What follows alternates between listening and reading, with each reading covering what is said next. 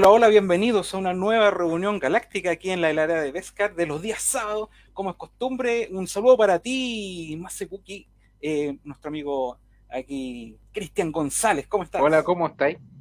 Muy bien, muy bien, aquí estamos Qué bueno. este nuevo día de, de conversación, de conversación galáctica, eh, dedicado a, bueno, tuvimos el- la semana, hace muy poquito, el, el aniversario de cumpleaños de Carrie Fisher y no quisimos quedarnos atrás, no quisimos quedarnos al margen de, esto. Y la verdad que para eso eh, quisimos invitar a una gran amiga nuestra, eh, una amiga que siempre se ha caracterizado por representar a la princesa Leia y nos puede contar muchas cosas respecto a lo que significa ella, el- nuestra, nuestra querida princesa Leia Carrie Fisher. Eh, y también vamos a comentar eh, todos nosotros un poco lo que, lo que significa y el impacto que ha tenido en nuestras vidas, también, no sé, pues, su, su deceso, situaciones muy, muy sensibles para todos los fans de Star Wars. Así que vamos a entrar y vamos a invitar de inmediato a nuestra amiga Claudia Barahona, ni más ni menos que Claudia Barahona, quien fue de fundadora de Fan Solo y actual también CEO de Rebel Legion, ni más ni menos. Así que hacemos entrada, inmediata entrada triunfal a nuestra princesa galáctica del fandom. Claudia Barahona, ¿cómo estás? Hola, ¿cómo están? ¿Cómo les va? Hola, Claudita, ¿cómo estáis? Muy bien, aquí Bien, ustedes, chiquillos. Bien, aquí Muy estamos. bien, aquí, aquí contentos en esta reunión. Ya poquito a poquito, más adelante se van a ir sumando también nuestro- nuestros panelistas estables en estas reuniones galácticas. Y bueno, Buena. así que aquí, aquí en, en esta, en esta conversación contentos con, con Cristian y con Claudia, eh, partiendo en esto eh, que tiene que ver con, con Carrie Fisher, con la Con princesa Carrie, nuestra princesa. y, y, claro, tú, Claudia, tras los años, ah, hablando un poquito de los fandom, eh, tú siempre te has caracterizado un poco por, por, representar a Leia también. Tú, dentro de tus infinitos trajes de, de- de- de cosplay, eh, que están, obviamente, están los trajes de Padme, están los trajes de. también tu traje Jedi, también, que realmente es muy, muy característico Sí. tuyo. Pero yo creo que igual en alguna parte especial está el tema de Leia en la historia también de Fan Solo. No sé por qué puedes decirnos. Sí, José, José, acuérdate que inclusive tuvo, tuvo la osadía de hacer un spoiler antes de una película, antes de un estreno. Sí, po, sí, po. era un spoiler caminando. Así sí, es. era un spoiler andante. Sí, es un spoiler andante. Sí, Pero por Ahí suerte está. nadie, nadie cachaba. O Sí. sea, todos me preguntaban, ¿y de qué estáis? De spoiler. Spoiler. sí, Nadie no, sabía. no se sabía la escena, pero era el traje que estaba. Pero el, el traje Sí. después nunca lo, vieron, nunca lo vieron caminar en la película. Pues fue- No, No, porque era fantasma. sí. No, fue muy loca esa cuestión. Pero, pero tú, de los inicios de, de, de, de Fan Solo, siempre fue, bueno, Fan Solo nació un poquito en la, en la era de las, de las precuelas. Eh, Sí. el episodio 1 y todo eso, y con toda la fuerza de, de lo que tiene que ver con, con los trajes de Padme, de Amidala, pero siempre había el espacio para, para, la, para la trilogía clásica. Eh, Sí, siempre. la trilogía clásica, obviamente, lo que es la princesa Leia en el cosplay de que, que hacías tú, por ejemplo, y lo que hacía también Yamila en su minuto, eh, y se construyó este traje que lo conversamos la vez pasada en el, en la, en el, Sí. en el cumpleaños. el Era muy, muy, eh, el primero era muy artesanal, el primer traje, porque en esos tiempos, mijito, no había internet como ahora, que ¿cachai? Tú podías tener todos los trajes y la cuestión, y de hecho sale el tráiler y ya hay trajes, pues, ¿cachai? Sí, En cambio, nosotros nada. De hecho, yo tenía la primera revista que tuve de, de Star Wars era el cómic de mm, Dark Horse, ¿cachai? Esa donde era como todos los personajes musculosos. Te Estoy hablando del Sí. 79, po, ¿cachai? Entonces, no era la referencia, no era muy precisa. No, pues no, y además que a esa edad eh, uno imposible pensar en, en, en- en esos, en esos años y tan y chica, no, no había ninguna posibilidad, entonces era como una fantasía después hecha realidad poder hacer el traje y, y como creerse un poco el cuento de alguien que te había marcado tanto cuando chico. Exactamente. El- lo del poder femenino, o sea, eh, el- lo importante en el cine, en la historia de Leia, es, es que eso fue la primera representante como del poder femenino, muchos eh, comentaristas de cine hablan que no, que fue la Teniente Ripley de Alien, pero, Leia fue primero. Sí, sí, Leia fue la primera que vino a representar a la princesa que se iba a rescatar, que terminó al final rescatando a los demás. Exacto. Tuvo, esa, esa gracia George Lucas de, dar vuelta a la historia clásica y mostrarnos esta, porque es, el rescate a la princesa. Pero eh, la, la, la, historia que nos cuenta Lucas fue al revés, pues nos encontraron con esta princesa bastante especial.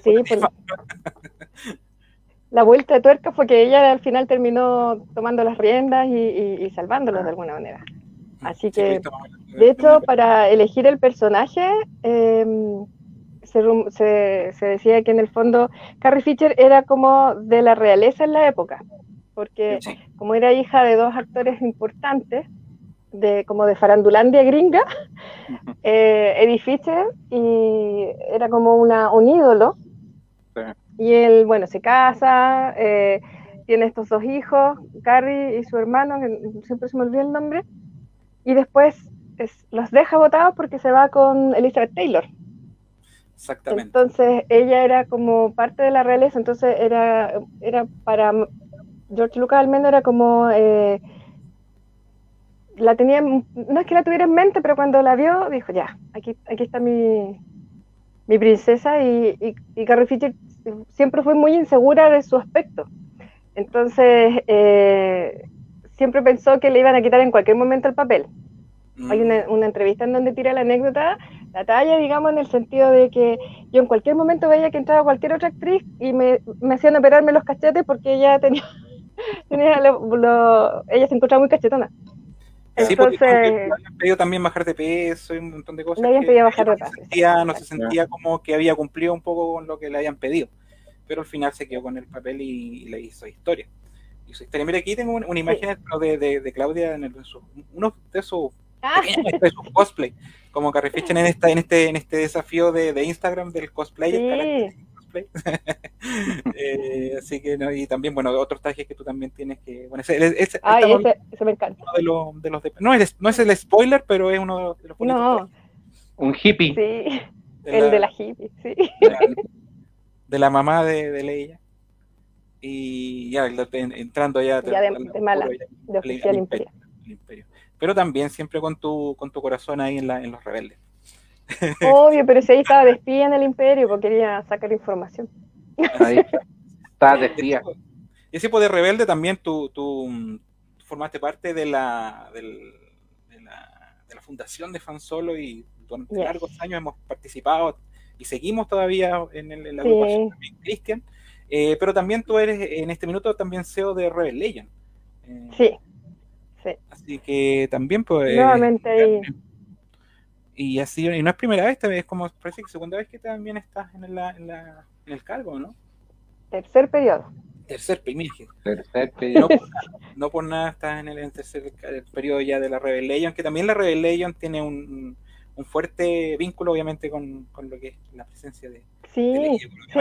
es el lado de, los de los héroes, por así llamarlo.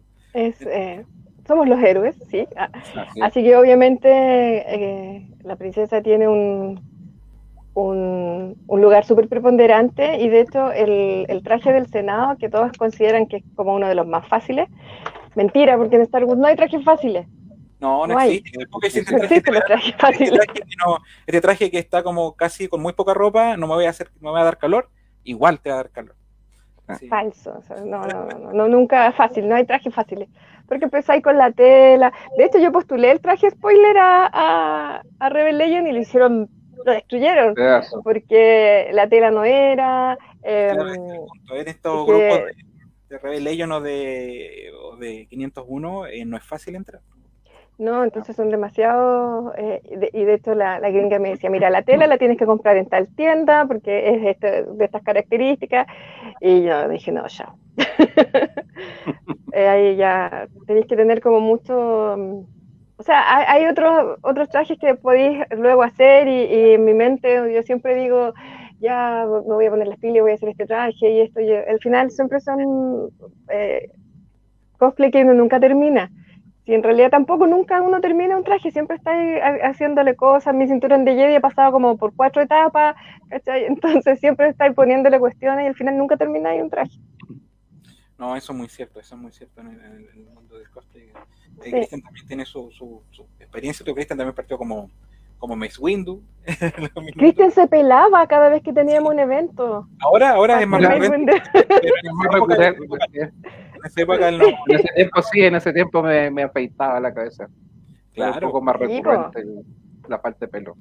Y después pasó al, al Wookiee con otro. Y después, claro, me puse el traje Wookiee, ya quedé. Después te gustó el mono peludo, como decía la cuarta. El mono peludo, claro. La cuarta, ¿te acordáis? Sí. La cuarta me pusieron en, al fan que le gusta el mono peludo. Claro. Exacto. La cuarta, la cuarta. Así es. La cuarta. Sí, pues. pero volviendo un poquito al tema que nos, que nos atañe.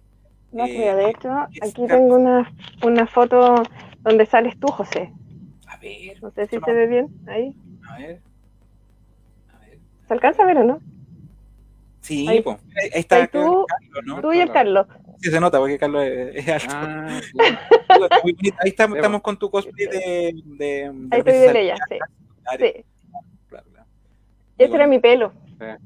¿Era tu pelo? O sea, lo, sí, era mi pelo. Ah, ¿era tu pelo? Sí. Sí, ese era mi pelo. Mira, qué bueno.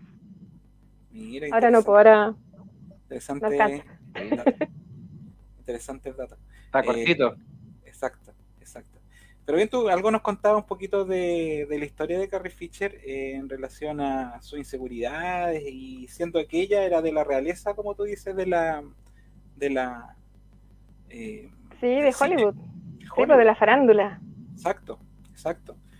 Y a pesar de eso, ella tenía todos estos como conflictos para entrar y se ganó el papel de, de icónico que al final Sí.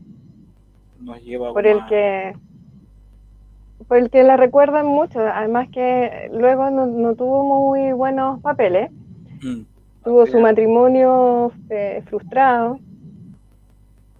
en Así que lo, lo pasó realmente mal, sí, Eh, así que se dedicó a, a escribir porque se dio cuenta que era una muy, muy buena escritora y los guionistas en Hollywood le, mm, eh, siempre, siempre le, le, mm, decían que ella era muy ágil para los diálogos. Entonces, un diálogo que en el papel estaba lento, ella lo lograba que fuera más ágil, que fuera más, más entretenido.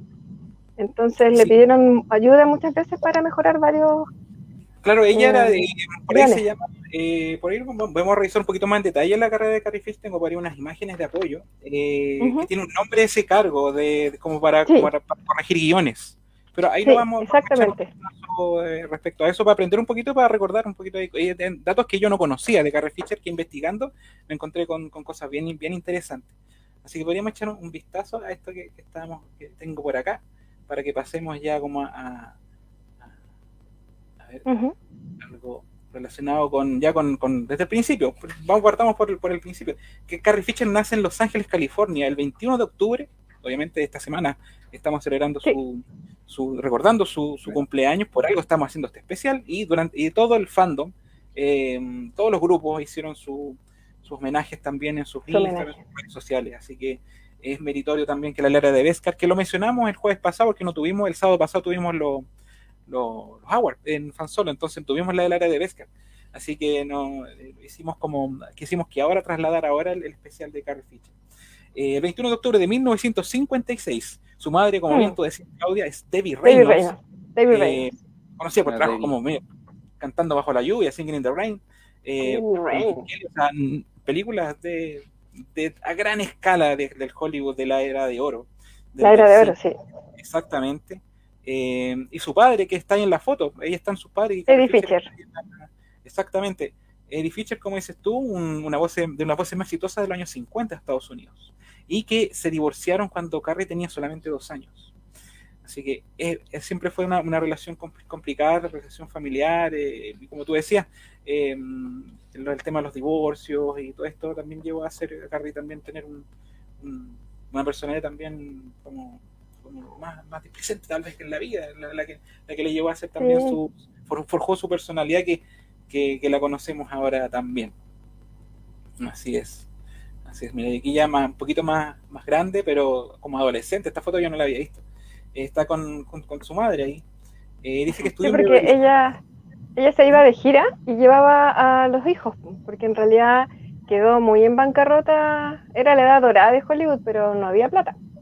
Entonces ella se dedicó a hacer muchas giras. Además, además tuvo un novio o marido la, eh, que la estafó. Entonces quedó más encima. De cero, cero, sí, de Reynolds, quedó cero plata. Entonces este gallo la estafó, así que ella tuvo que dedicarse a, a digamos, ser itinerante y en mm. algunas veces ponía en el escenario a Carrie a cantar porque Carrie tenía una voz hermosísima. Es Carrie una voz soprano pudimos apreciar en el especial de Navidad, muy, en el tan criticado especial de Navidad, tenemos un espacio con Carrie Fisher cantando que, es maravilloso. Muy bonito, muy bonita su voz. Y bueno, de aquí dice un poco la historia de Carrie, que ella se refugia en la lectura en aquella época y empieza a escribir poesía. Eh, Sus dotes de escritora los desarrolla ya a temprana edad.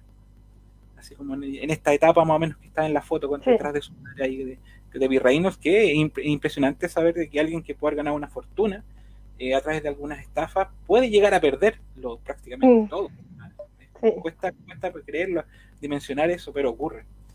Eh, y bueno, eh, aquí se habla un poquito de la primera película de Carrie Fisher que se llamaba Champú o Hal Hashby del año 75. Eh, que sí, ahí, sí. Ahí le criticaron un poco por el personaje que hizo como seduciendo a este actor Warren Beatty. Warren Beatty, exacto. Warren Beatty, Con él, exacto. Es que se notaba mucho la diferencia de edad. Claro, Warren Beatty, Goldie Hawn y Julie Christie, se era un reparto bien, bien importante. Eh, pero claro, una película criticada para la época es del año 75. Sí, y, y, no era como muy común eh, el, el, hecho de... Eh, fue como una previa Lolita. Entonces, no estuvo muy conforme con su actuación, por eso se fue a estudiar a Londres. Correcto. Y bueno, después eso fue su primera incursión en el cine, pero la segunda película ya es, la película que todos conocemos. Es La Guerra de la Galaxia, el episodio 4, que originalmente llamada como Star Wars a secas, nada más que eso. No tenía ni a New Hope ni nada, eso fue ya después cuando se decidió una, una secuela, una película autoconclusiva, que en el fondo tenemos un final con, con, que, se resuelve el, conflicto que tenía y nada más pudo haber quedado ahí, simplemente, pero Exactamente. Eh, aquí en la, la Galaxia en el 77. Ese proyecto que había financiado, eh, que había fascinado por su divertido guion, pero del que temía, del que no, eh, claro, él temía, él temía lo que conversamos antes. Ella temía un poquito por su aspecto, como lo que tú decías. Y aquí la habían solicitado que adelgazara y ella no, no hizo eso y temió que no, no ganarse el papel.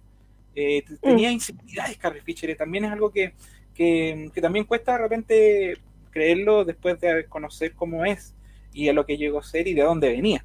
Pero tenía esos conflictos Es que, claro, porque chica, ella seguramente siempre pensó que no era suficiente como para que la quisiera un papá, como porque el papá se desentendió nomás. Exacto. Eh, entonces, eh, no, y pasa mucho con los hijos chicos de, padres separados que están como en el medio y si el papá no se preocupa, ellas sienten como que son culpables, entonces siempre tuvo una cosa, una relación medio culposa. Mm. De hecho, con Paul, eh, con el cantante este con el que se casó, con Paul Simon. También eh, fue súper tortuosa la, la, relación. Y ella obviamente le saca el jugo, le sacó el jugo después cuando se dedicó a hacer em, stand-up que decía, claro, nosotros peleábamos y al otro día, pa, disco, disco de oro, disco platino, pero él se hacía millonario y yo quedaba destruida. Entonces, mm. e-, esa fue como la constante en, su vida. Yo creo que le costó mucho salir, salir de eso. Así es, pero bueno, eh, aquí en el, por lo menos en lo que relacionado con Star Wars, igual hizo buena relación con sus eh, protagonistas, con sus colegas. Eso no suele ocurrir en el cine, no, no, no todas las películas pasa de que se llevan bien los actores entre sí, eso es muy sabido. Pero en este caso sí hubo buenas amigas y bueno, más adelante incluso en la última en la última eh, libro de Carrie Fisher habla un poquito de, que tuvo efectivamente un romance con, con Harrison Un, poquito más de amistad. Un adelante, poquito más de fue ya- amistad. ya en el, el Imperio contraataca, pero, pero sí, eh, ellos fueron muy como cercanos. Eh, se, se generó tal vez incluso una suerte de segunda familia aquí entre ellos Sí, eh, al- en esta. Sí, de hecho iban juntos para todas partes. Si tenían que ir a un hospital, para allá partían los tres. Si tenían que ir a, un, a un evento donde los invitaran, partían siempre los tres. Entonces, de alguna manera, en una entrevista leí que Carrie decía que eh, habían sido muy ingenuos en ese sentido, porque como eran muy unidos, les sacaban mucho el, el- el jugo. Entonces ellos partían, oye, en un hospital hay un niñito que los quiere conocer, partían los tres para allá. Entonces siempre andaban como muy, muy, muy yuntas. Sí, sí, no, sí, era así, era así de bonito porque es- ocurre que de repente en las megaproducciones, y aparte que esta producción se repitió después en el tiempo, en algún momento existen conflictos. Eh, entre ellos no, no ocurrió eso, y eso lo hizo, hizo de que incluso después cuando a la edad avanzada fueran solicitados de nuevo, eh, hubieran podido participar de muy buena Sí. manera, sin tener que limar Sí. ninguna aspereza, la verdad. Eso también se Sí. destaca en la carrera. Aquí están ellos tres de nuevo, también pues, en una situación bastante coloquial, lo que decíamos.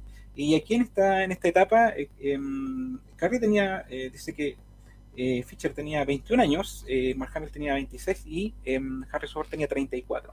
34, sí. Las edades de, de- de esa foto entre las producciones. Así es, así es. Mira, aquí justo llegó a propósito de, de buena relación y de amistad. Llegó nuestro amigo Eduardo Orchan. Muy, buen- ¡Hi, hi! muy bienvenido, Eduardo. Aquí en esta Buenas, buenas a todos. Sí, Hello. Hola, Edu, ¡Hi, ¿cómo hi, Clarita! Hola, Cristiano. Hola, hola. ¿Cómo les va? Muy bien, aquí repasando un poco la vida y obra de Carrie Fisher y aprendiendo un poquito de, de- de ella también, de, de detalles que de repente se pasan y que es bueno tomar en cuenta nosotros siendo fans e incluso los que no son tan fans eh, ante un- una, una estrella de tamaña magnitud como, como es Carrie Fisher para no dejar pasar la ocasión de este cumpleaños de Carrie Fisher como para hablar de ella. Así que en eso estamos, en eso estamos. Y bueno, ya llegamos a algo que yo creo que a, a Eduardo le fascina, que es el especial de Navidad. Aquí eh, hace gala de su voz, lo que decíamos. El El, especial de Navidad, la producción del especial de Navidad es pésima porque estaba hecho por la BBC, según creo, no recuerdo, eh, por una televisora. Entonces Sí. se le cede material y se le ceden los derechos, o sea, háganlo ustedes. Y es como que un canal de televisión agarra, y obviamente el canal de televisión no tiene la experiencia en cine, y hace lo que haría un programa de televisión de la época, y queda desastroso, pues, obviamente, ya queda desastroso. Pero el talento de los actores igual se, se destaca, sobre todo la voz de Carrie Fisher en un canto que, que hay una, una parte muy bonita. Y Boba Fett, que aparece ahí. Aparece, bueno, también tenemos Sí. esos detalles de la parte animada que, que, que no se puede, este, este, este especial de Navidad no se le puede borrar con el codo porque tiene, tiene hitos. Tiene hitos que, como tú dices, tenemos la primera aparición de Boba Fett, que ahora también es el aspecto del Mandaloriano, que quien lo Mm. diría, tenemos, tenemos como un, un, hay un concepto que salió ahí, ¿cachai? Que, no- Sí, que- po. cuando los fans son- siempre nos va a seguir gustando. Yo creo que George Lucas es el que, el que sí quisiera borrar esto de, de su, de su fase, Sí. pero también lo que se arrepiente es el haber cedido a una productora de televisión eh, los derechos de, de esto, que en el minuto, claro, eh, era un boom Star Wars, pero de todas maneras, por muy exitoso que fuera, no tenía, nadie iba, iba a imaginarse lo que realmente estaba transformándose esta, Sí, esta- po. esta- este fenómeno. Pero es, es- es típico cuando, cuando, cuando un producto es, yo creo que es como tratáis de exprimir lo que más pueda, eh, pensando en que a lo mejor esto se terminaba aquí y, Claro. y tratemos de exprimir lo que más podamos y bueno, Exactamente. Exactamente. Además que- de que esto creció, pero, pero Sí, pues aparte que George Lucas siempre decía, eh, la única manera de que los estudios no se metan con mis películas es que las pague yo, por lo tanto, una película tenía que ser capaz de solventar la siguiente. Y así, sí. ¿cachai? Entonces, No, y además de que si pensamos, bueno, en, en la época, esa época era, era muy el boom de Navidad, hacer películas para Navidad, cosas para Navidad, o sea, piensen en nuestra época, nosotros recordamos toda esa, esa época en que los, los- entre los 70 y los 80 daban todos esos como episodios de El Tamborilero, sí, el- el- to- todas esas cosas que eran de esa época, eh, que ahora ya no se dan, pero el- el- eran muy. Entonces, yo creo que Star Wars se pegaba mucho a eso. Y además de que es muy bonito el la, la idea de cambiarle el nombre no a una festividad de Navidad, sino como el Día de la Vida. Claro, porque se extrapoló a algo en una galaxia lejana. Sí, no tenía claro. relación con- Eso se respetó, eso fue muy bonito. Porque eso se respetó a pesar de todo lo, lo desastroso que puede haber salido la, la puesta en escena de la, de la televisora que lo hizo, eh, se respetó eso de que no se no pusieron árboles de Navidad, no hubo un, no hubo un Mm. Santa Claus, no había un viejo pascuero, Mm. sino que el color rojo se puso como el, el detalle del, de- del, del- Sí. de la- del Día de la Vida en, el, en Cachic. Eh, así que... Y además el rojo significa sangre, entonces puede significar vida también. Entonces Ah, también tiene que mucho que ver con eso. Entonces no, no se chacreó, a pesar de todo lo que se puede criticar, eh, se conservó el concepto de que esto se estaba celebrando en una galaxia muy, muy lejana. Y- Oye, entonces hay que decirle al ratoncito que lo ponga po, en el streaming. Sí, hay que decir que, que tiene que estar bien conceptualizado y que, lo, y que lo remasterice y que lo ponga completo con las partes que yo creo que no, no han salido. No, igual, igual el del dibujo animado de Boba Fett está en, Sí, en la eso norma- sí, sí, no, sí, sí, sí. Sí, está- es que El- a mí me pasó, me, me- me maté la risa porque a mí me habían dicho, hoy subió, porque yo, yo lo quería ver, volver a ver de nuevo, y me decían, está, y yo buscaba, buscaba y decía, pero ¿cómo puede No, ser? De repente solamente esa parte. claro, como ¿no? el y se llama un Wookiee, no sé cuánto, buena onda, sí, algo sí. así. Yo solo decía-. No tenía idea que se llamaba un Wookiee buena, así como un Wookiee buena onda, así. La verdad que yo tampoco no me lo recordaba eso. Yo lo llamaba, la mejor de Navidad nomás, po. Claro, Pero claro, aparte, lo- aparte que el, el capítulo es bien extraño, yo también me pasó lo mismo lo- al, al, al verlo nuevamente, te acordáis que la trama es bien extraña, ¿cachai? Es muy... Muy, muy rara, sí. que no tiene cero sentido, ¿cachai? Así, no- Aparte que las partes No. cantadas era como muy martes 13, ¿cachai? Cuando martes Sí, po, 13 era como hacían show, Sí, esa Eh. cuestión era rara. no era como- rara y bueno, es como también la el versión- maquillaje, el maquillaje de los actores también era. Es como la versión de los Muppets con Star Wars. Sí, También, pues, bueno, con el también. Imperio contraataca, sí. Sí, sí. También ahí más adelante se hizo algo, pero ya dentro de. Tal vez se mejoró un poquito, sobre todo el tema de los maquillajes, que el maquillaje a Luke Skywalker era bastante ridículo. Sí, Eh, pero y- también baila tripio y no, no, no es como muy gracioso verlo bailar. No, pues claro, eso es como los especiales de Navidad, como tú decías, tan- que, que acostumbraban los tele- las televisoras de aquella época en todos lados, porque en Chile también, con los programas de, de producción nacional. Así es. Pero eso fue la etapa del Holiday Special, que ya eh, también había un poquito hablado de que para esa época también, en el 77, en el comienzo, mira, el 77, con el boom de la princesa Leia, está esta relación con Paul Simon. Eh, Sí, que terminará en boda en agosto del 83, dice. Eh, Sí. Fue una relación que tuvieron harto tiempo, pero el divorcio fue el año 84, o sea, eh, duraron muy poquito, como dices tú, Claudia. sí, sí. Y No, él no como fue- que era, era, podríamos decir, había violencia intrafamiliar. Sí, es entonces aquí eh, una de las etapas complicadas de, de Carrie Fisher a nivel personal. Pero hecho, también... en- eh. De- ese- en ese periodo, ¿cachai? Que eh, había, como te decía, esta como farándula gringa. Eh, y yo en mi más tierna infancia, cuando, cuando leía revistas y había palabras que no entendía, las iba a buscar a un, un- a un diccionario. Y me acuerdo que leí una noticia en donde decía, otra vez están peleados eh, Carrie Fisher y, y, y su y Paul Simon, y sea, y la ninfeta Carrie Fisher. La ninfeta la trataban súper mal. Sí, yo me súper mal la prensa la-. Sí, Le da, la, trataban mal. el favor a, le da el favor a Paul Simon. Sí. Porque era en ese tiempo más famoso, así que no sé. Así, nuestra amiga, eh, así nuestra amiga Ansil Rea, que nos está viendo en este minuto, dice más respeto con el Holiday, siempre respetando a los Holiday. y aquí, mira, Ansil Rea también dice, Paul era un, digamos Sí. ahí, saco de Un, sí, un- De plomo. Así que lo vamos a sacar al De tiro de la imagen, porque no nos trae buena- Y bueno, no, malo, malo, malo, malo. De las películas que participó después también está esta que la nuestra aparición en Blue Brothers, en, en Ujú. la, en la 1980. Y dicen las malas lenguas que justamente en esta película exacerbó el problema que Carrie ya había empezado a, a asomar con, con las drogas y el copete. Mm, mira. Bueno, que la verdad que los dos que estaban ahí haciendo Blues Brothers, yo creo que le hacían bastante, y, no, y pensando Sí. todo, el- todo el ambiente que creaba, pues, estaba Aretha Franklin en esa película, entonces Sí, como un mundo de, de, de, de, de, de- de- de- bueno, drogas, mucho, mucho copete, entonces obvio que ahí tienen que haberse atraído. po. Por ahí que también algo tuvo con, con Nightcrawler, también ahí con eh, Carrie Fisher, según lo que se cuenta. Y también hay Sí, una anécdota sí. que una anécdota también de la época que, eh, que Carrie Fisher en uno de los del rodaje tal vez del catering se atragantó con, con colas de Bruselas Y Dan Aykroyd fue la que la salvó, eh, impidiendo que se asfixie, haciéndole, practicándole este, este, este, este ejercicio de salvataje. De hecho, Eh, que- Carrie, Carrie Fisher en una entrevista eh, que era a la hora del almuerzo, el periodista eh, les llevan a él un plato de comida y a Carrie Fisher una ensalada. Entonces el periodista le dice, ¿estás a dieta, Carrie? Y ella dice, no, eh, lo que pasa es que en verano no me gusta comer comida caliente. Ah, entonces uno que era mona cuando chica, también en verano, no, en verano yo solo como verduras porque no me gusta la comida caliente, Por Carrie Fisher, mira tú. por Carrie como Fisher. Como que, como que marcaba la pauta, obviamente, Carrie Fisher en esa época. Sí, pues La niña no solo como Leia, sino que también investigando un poco su vida, en lo- las cosas que decía de sus declaraciones. Sí. Interesante eso, interesante eso. Pero después de lo de Blue Brothers, ya que sale un poquito con Dan Aykroyd, que te dice, se dice que, que no sé si eso está es oficial o no, que algo tuvo con ella y, y también justo fue en la época de, de separación con Paul Simon. Eh, eh, así que, pero según dice que parece que no, no es algo real. mm, Eh, si no nos vamos a meter en esos cagüines.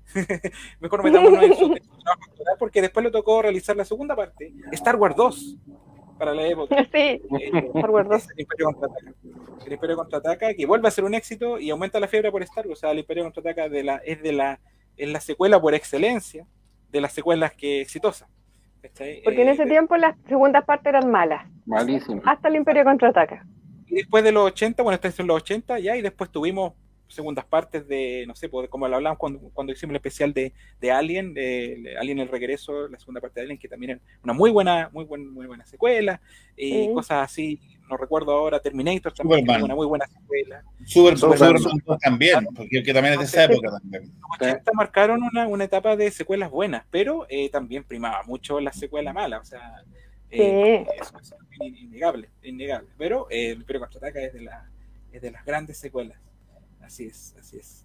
Eh, así que sigue el éxito con, con Imperio Contraataca y bueno, en Imperio Contraataca tenemos un montón de anécdotas de Carrie Fisher también, o sea, eh, en la escena del, del- del- de la llegada al, a Bespin, eh, que, que es clásica, eh, cuando, cuando lo saluda Lando, y es como, la, es como de, la, de las pocas veces donde sonríen, se supone que ellos estaban un poquitín un poquitín tomados de, de, de- Sí. de- de comedia. Entonces, es cosas Sí. así se cuentan de que, de que había como, como harta camaradería, camaradería en, en el, en, el, en el staff, que se El- trasladaba igual a, la, a, la- a las escenas de la, de la El película. Sí. catering era bueno.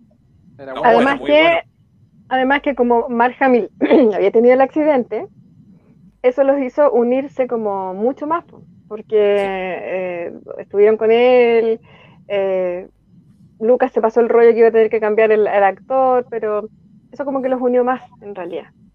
Sí, pues después Eh, se además le hizo que- esta, escena del Wampa que lo ataca, entonces ya ahí como que calzó y Hammer siguió con Y además- su- Además, Mark Hamill había conocido a, mm, a su señora, que era la secretaria del dentista donde él iba a atenderse. Eh, eh, y ahí como que se, se engancha con ella y hasta hoy día, es su cónyuge hasta hoy, pero era la secretaria de su dentista. Mira tú. Vamos a poner la- Buscando el descuento en cualquier parte. Sí, sí. Oye, pero es que inteligentísimo el dentista ahí Claro. no tiene que estar toda la vida. Marilu los quién es? dentistas. Así que es Claro. muy buena, muy, muy, muy sabio su, su elección ahí, Marja. y bueno, eso es el Imperio Contraataca, que, que, como digo, hay mucha anécdota respecto a eso, pero siguiendo un poquito con la, con la no todo es Star Wars en el obviamente. Eh, después, eh, en el 81, protagoniza junto a Chevy Chase comedia, que eh, también Sí. es muy, muy clásico de Carrie Fisher el tema de las comedias. Aquí se ve muy bonita Carrie Fisher en esta, en Sí. esta película Sí. post. Ese Chevy Chase. Chevy Chase, exactamente, sí. Sí, es muy irónica ella en la comedia, por eso le va muy bien. Mm. No voy a pensar que será Chevy Chase. Tiene una cara totalmente distinta a Chevy Chase que yo lo Pero recuerdo. están Es que muy la, jóvenes. La juventud, por loco, la Sí. juventud. No, imagínate lo bonita que se, que traje. No, dice que se ve bien con ese, traje como de marinero, no lo conocía. Ese traje como de, de marinero de, de Carrie Sí, es de una película que se llama Under Sí. the Rainbow. Sí, se ve súper No, bien. no, perdón, eh, perdón. traje. Eh, ah, sí, justo Chevy Chase, Under the Rainbow, sí, está- estoy en lo correcto. Eh, del año 1980 1981. Y bueno, después vuelve el cierre de la etapa del de Regreso Jay. Mira la, la foto que. su doble. En 1983 retornó al Jedi, eh, independiente de, de si no, no llegó como al nivel del Imperio Contraataca, pero arrasó en, en- en el interés mundial de ver esta película y el cierre de la, de la etapa de Star Wars. Eh, que arrasa en taquilla y obviamente lo que de lo que más destaca el- el- la película obviamente es el bikini dorado. Otro vestuario de la historia del cine. ¿cachai? O sea, Mm, El sueño dorado de todo. Icónico. Hasta, me parece hasta en Friends, pues, también, pues. no, pues. Marco- Marco- ¿Cómo recordar ese, ese bikini dorado? Sí, y una de- también de las cosas que cuenta Carrie Fisher contaba en su, en su entrevista, ¿recuerdas tú, Claudia? Que una de las cosas que, que, que siempre destacaba y también Ujú. ironizaba mucho también con el Sí. tema del bikini de metálico. Sí, Que era algo y, y algo ella que... lo, lo- lo odiaba un poquito. Exactamente, exact- a pesar de que se ve muy contenta, pero... está- Eh, eh, eh, igual es súper sexista, porque si pensamos un poco, todas las películas de esa época de ciencia ficción, de los 80, toda la cosa, las mujeres eran seres en peligro. sí, Sí, pues, recordemos Flash Gordon, recordemos. Claro, o sea, Aura. claro, eran todas, eran, todas- todas eran mujeres en peligro. Y claro, o sea, si vemos el personaje que hace Carrie Fisher de eh, Casa Recompensa, o sea, atreverse con una con, con esa bomba ahí en medio de, de Java de Hat, o sea, yo ni yo ni lo, yo loco no lo hago. Y después le ponen ese bikini. O sea, para mí, es. Pero se venga porque con el bikini todo estrangula al, al, al ya. Sí, pues, No, es- que dentro de la, de la, del canon de Star Wars o, o de la imaginería, del imaginario, ella queda como apodada en la, en la Mata Hut, una cosa así, en algún minuto como que dentro, como que, como que se hubiese hecho conocida Ah, la princesa Leia como, como la que mató a, a Java, que igual no es no menor, o sea, igual se le dio un vuelco a la historia para que ella sola eh, matara como a su, a su a su captor que, que lo tenía ahí, que era el todopoderoso Java, que en el fondo igual no, Sí, pues. nadie se había atrevido a hacer eso. ¿cachai? Entonces, claro, igual, como tú dices, eh, Star Wars nut- se nutre mucho de Flash Gordon, incluso en la estética Sí. y en la misma princesa o en la pose de la princesa cuando la van a rescatar. Pero a diferencia de Flash Gordon, es la, como comentamos al principio, la historia se da vuelta y no es la misma princesa que vemos en Flash Gordon. Claro. esta princesa que al final termina rescatándolos a ellos y, criticando mucho su, su, su método de rescate que, que- que se les había ocurrido a Han Solo y a, y a- Sí, y a- po. y a Luke en, el- en la primera película, en, en New Hope. Los pasteles. Así es. Pero bueno, eso es la- la- lo que lo que decía el resto del Jedi con su bikini bikini dorado. Pero como estamos hablando de- no tanto de Star Wars, vamos a seguir un poquito con su filmografía, que en 1986, eh, Woody Allen. Se pone las manos de Woody Allen aparecen Hannah, Ana y sus hermanas. Sí. tiene, un papel, tiene- tiene un papel súper chiquitito en Hannah y sus hermanas, no es un papel muy, muy grande. Sí, es que ella, ella fue muy de papeles secundarios. Eh, fuera Claro. del, del universo de Star Wars, su, su gran fuerte eran los, los- los secundarios potentes, que hay actores que son eh, reconocidos por ser eh, grandes secundarios. Y yo creo que Carrie Sí. Fisher es una de ellas. Eh, Sí. En- Después, en, cuando Harry conoce a Sally, también hay un personaje Sí, pues, secundario. papel secundario. Sí. Así es. Mm. Así es, así es. Aquí tenemos más. Y aquí, bueno, aquí eh, después publica su primera novela. Como Sí. comentábamos, Carrie Fisher eh, tiene sus grandes dotes de escritora. Desde un principio, cuando era muy niña, eh, adolescente, ella escribía poesía. Y también se dedica un poquito a eso, pero aquí publica su primera novela en el año 87, eh, que Ujú. se llama Postcard, como dice ahí, eh, From the Age. Dice que es una sátira en la que juega a mezclar experiencias propias con la historia, con una historia ficticia. Eh, descubre algunas de las particularidades de la compleja relación con su madre y los problemas con las drogas a finales de los 70.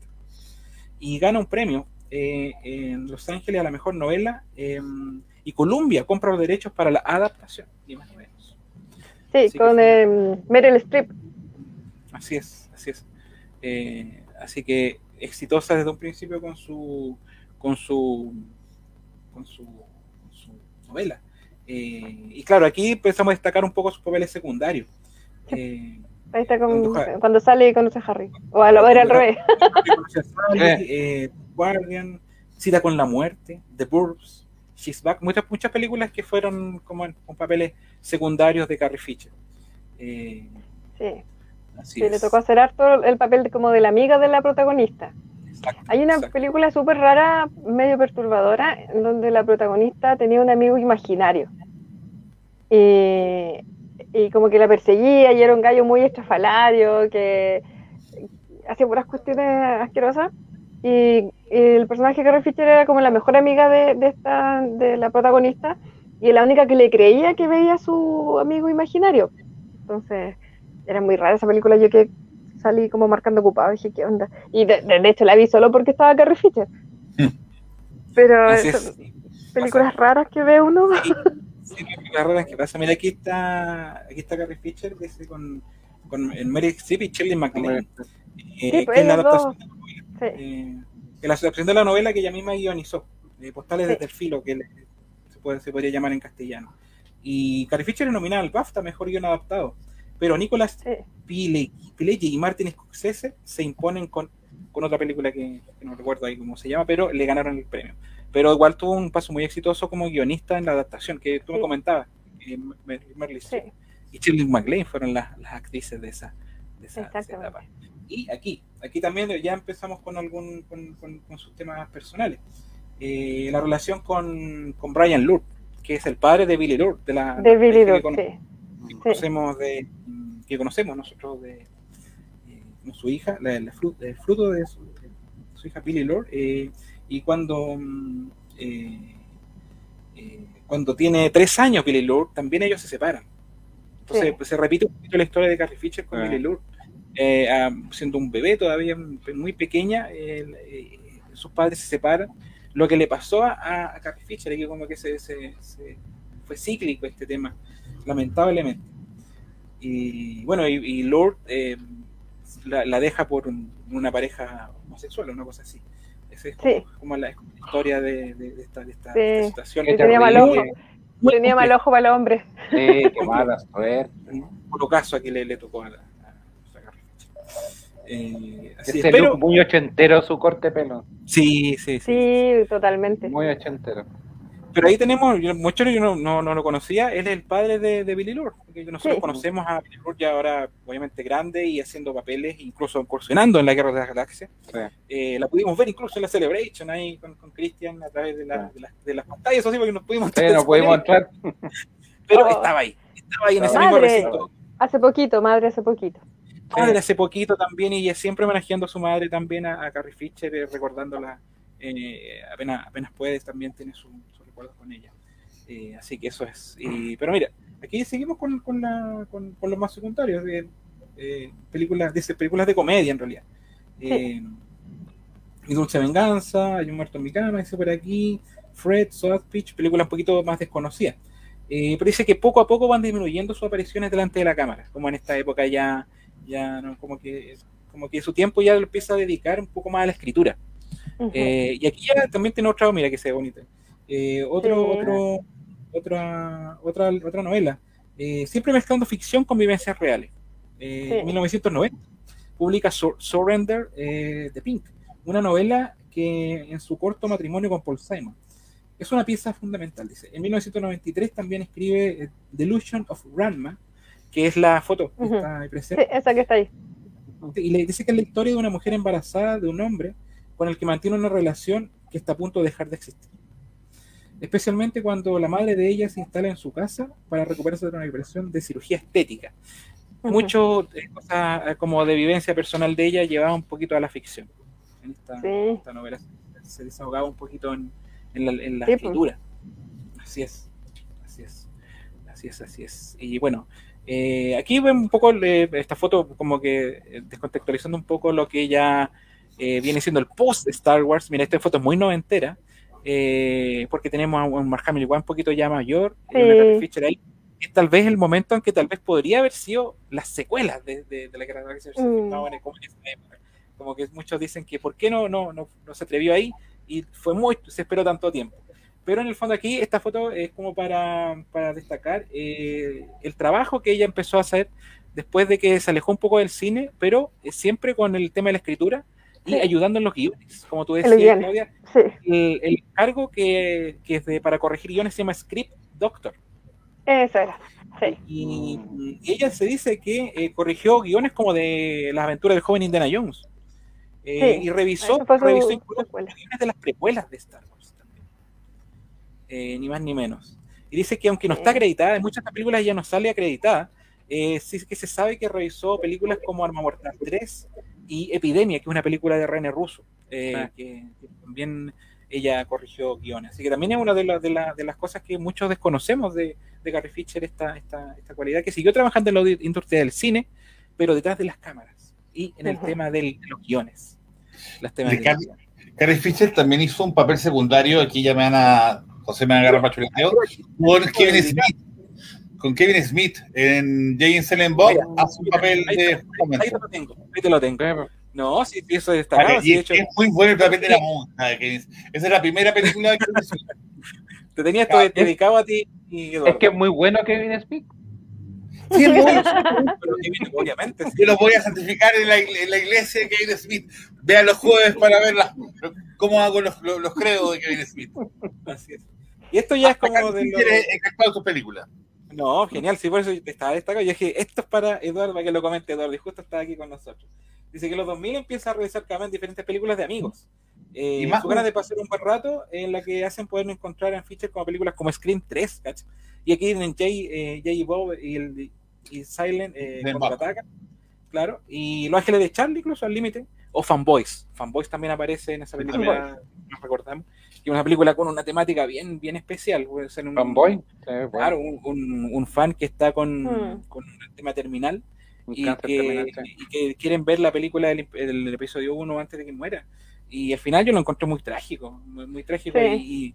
y, me recordó mucho, o sea, esa época también era, era un poquito la, la época también de, de lo que nos pasó a nosotros con Kimbo, yo me acuerdo. Sí, Entonces, para mí esa película no, lejos de ser humorística, porque es muy chistosa, la verdad que para mí es una película triste, de verdad me costaba mucho ver esa película después de lo que... Sí, era complicado.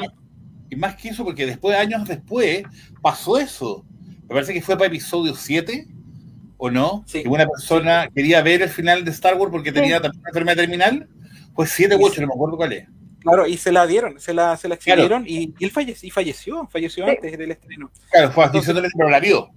Entonces, Sí. claro, la historia de Fanboys, lejos de ser una comedia, que lo es, tiene un- una temática fuerte y delicada y tema de la muerte y todo eso, que, que es bien heavy, eh, relacionada con un fan que, que, claro, quería puro ver la película y, claro, la historia es que estos fans como que se meten a la mala al rancho Skywalker a Sí. robarse la película y lo Mm. consiguen y al final ven y después al final, sin afán de spoilear, eh, tenemos este desenlace con este... con este Sí, pero bueno, dentro de en esa película también participa Gary Fisher, que es un poquito a raíz de eso estamos La comentando. doctora, Exactamente, exactamente.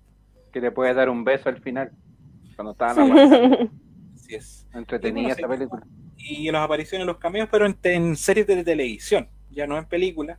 E incluso en Sex and, the City aquí, si me corrigen, si- porque yo esto lo, lo saqué, me documenté, a lo mejor está, está mal decir. Wix, Rockefeller Plaza, El Séquito, en- que se llama en realidad Entourage en inglés. Y ha prestado de, su voz a diferentes personajes como Robot Chicken y Padre de Familia. Ah, sí. no le hizo la animación que es animación parodia. También Bueno, en hace- Big Bang Theory también aparece en el, en el capítulo donde está John R. Jones. Aparece. Sí. cuando le van a tocar el timbre. Le, van a tocar el ri- le hacen el ring, ring, ring, ring, reja. Claro, sale con escoba. y- El, el, el capítulo en Turach, porque Turach es una serie de la HBO, que Mm. son los mismos chicos, me parece que es del Kids in the Hall. Eh, es, ella hace un papel, hace- el, el capítulo es muy bonito. yo- bueno, en Turach es como medio under la, la, la serie, pero es como Curb Your Enthusiasm, bueno, y todas esas Mm. otras como humor medio negro. Pero ella hace un papel como muy riéndose de sí misma, así que, bueno. Así es. Así es. Así que ese es su paso por la cine media aquí. En el 2001 escribió junto a Elaine Pop la película para la televisión eh, This Old Broads. Dice una comedia de vieja gloria de los 70 que deciden hacer un Sí. reencuentro.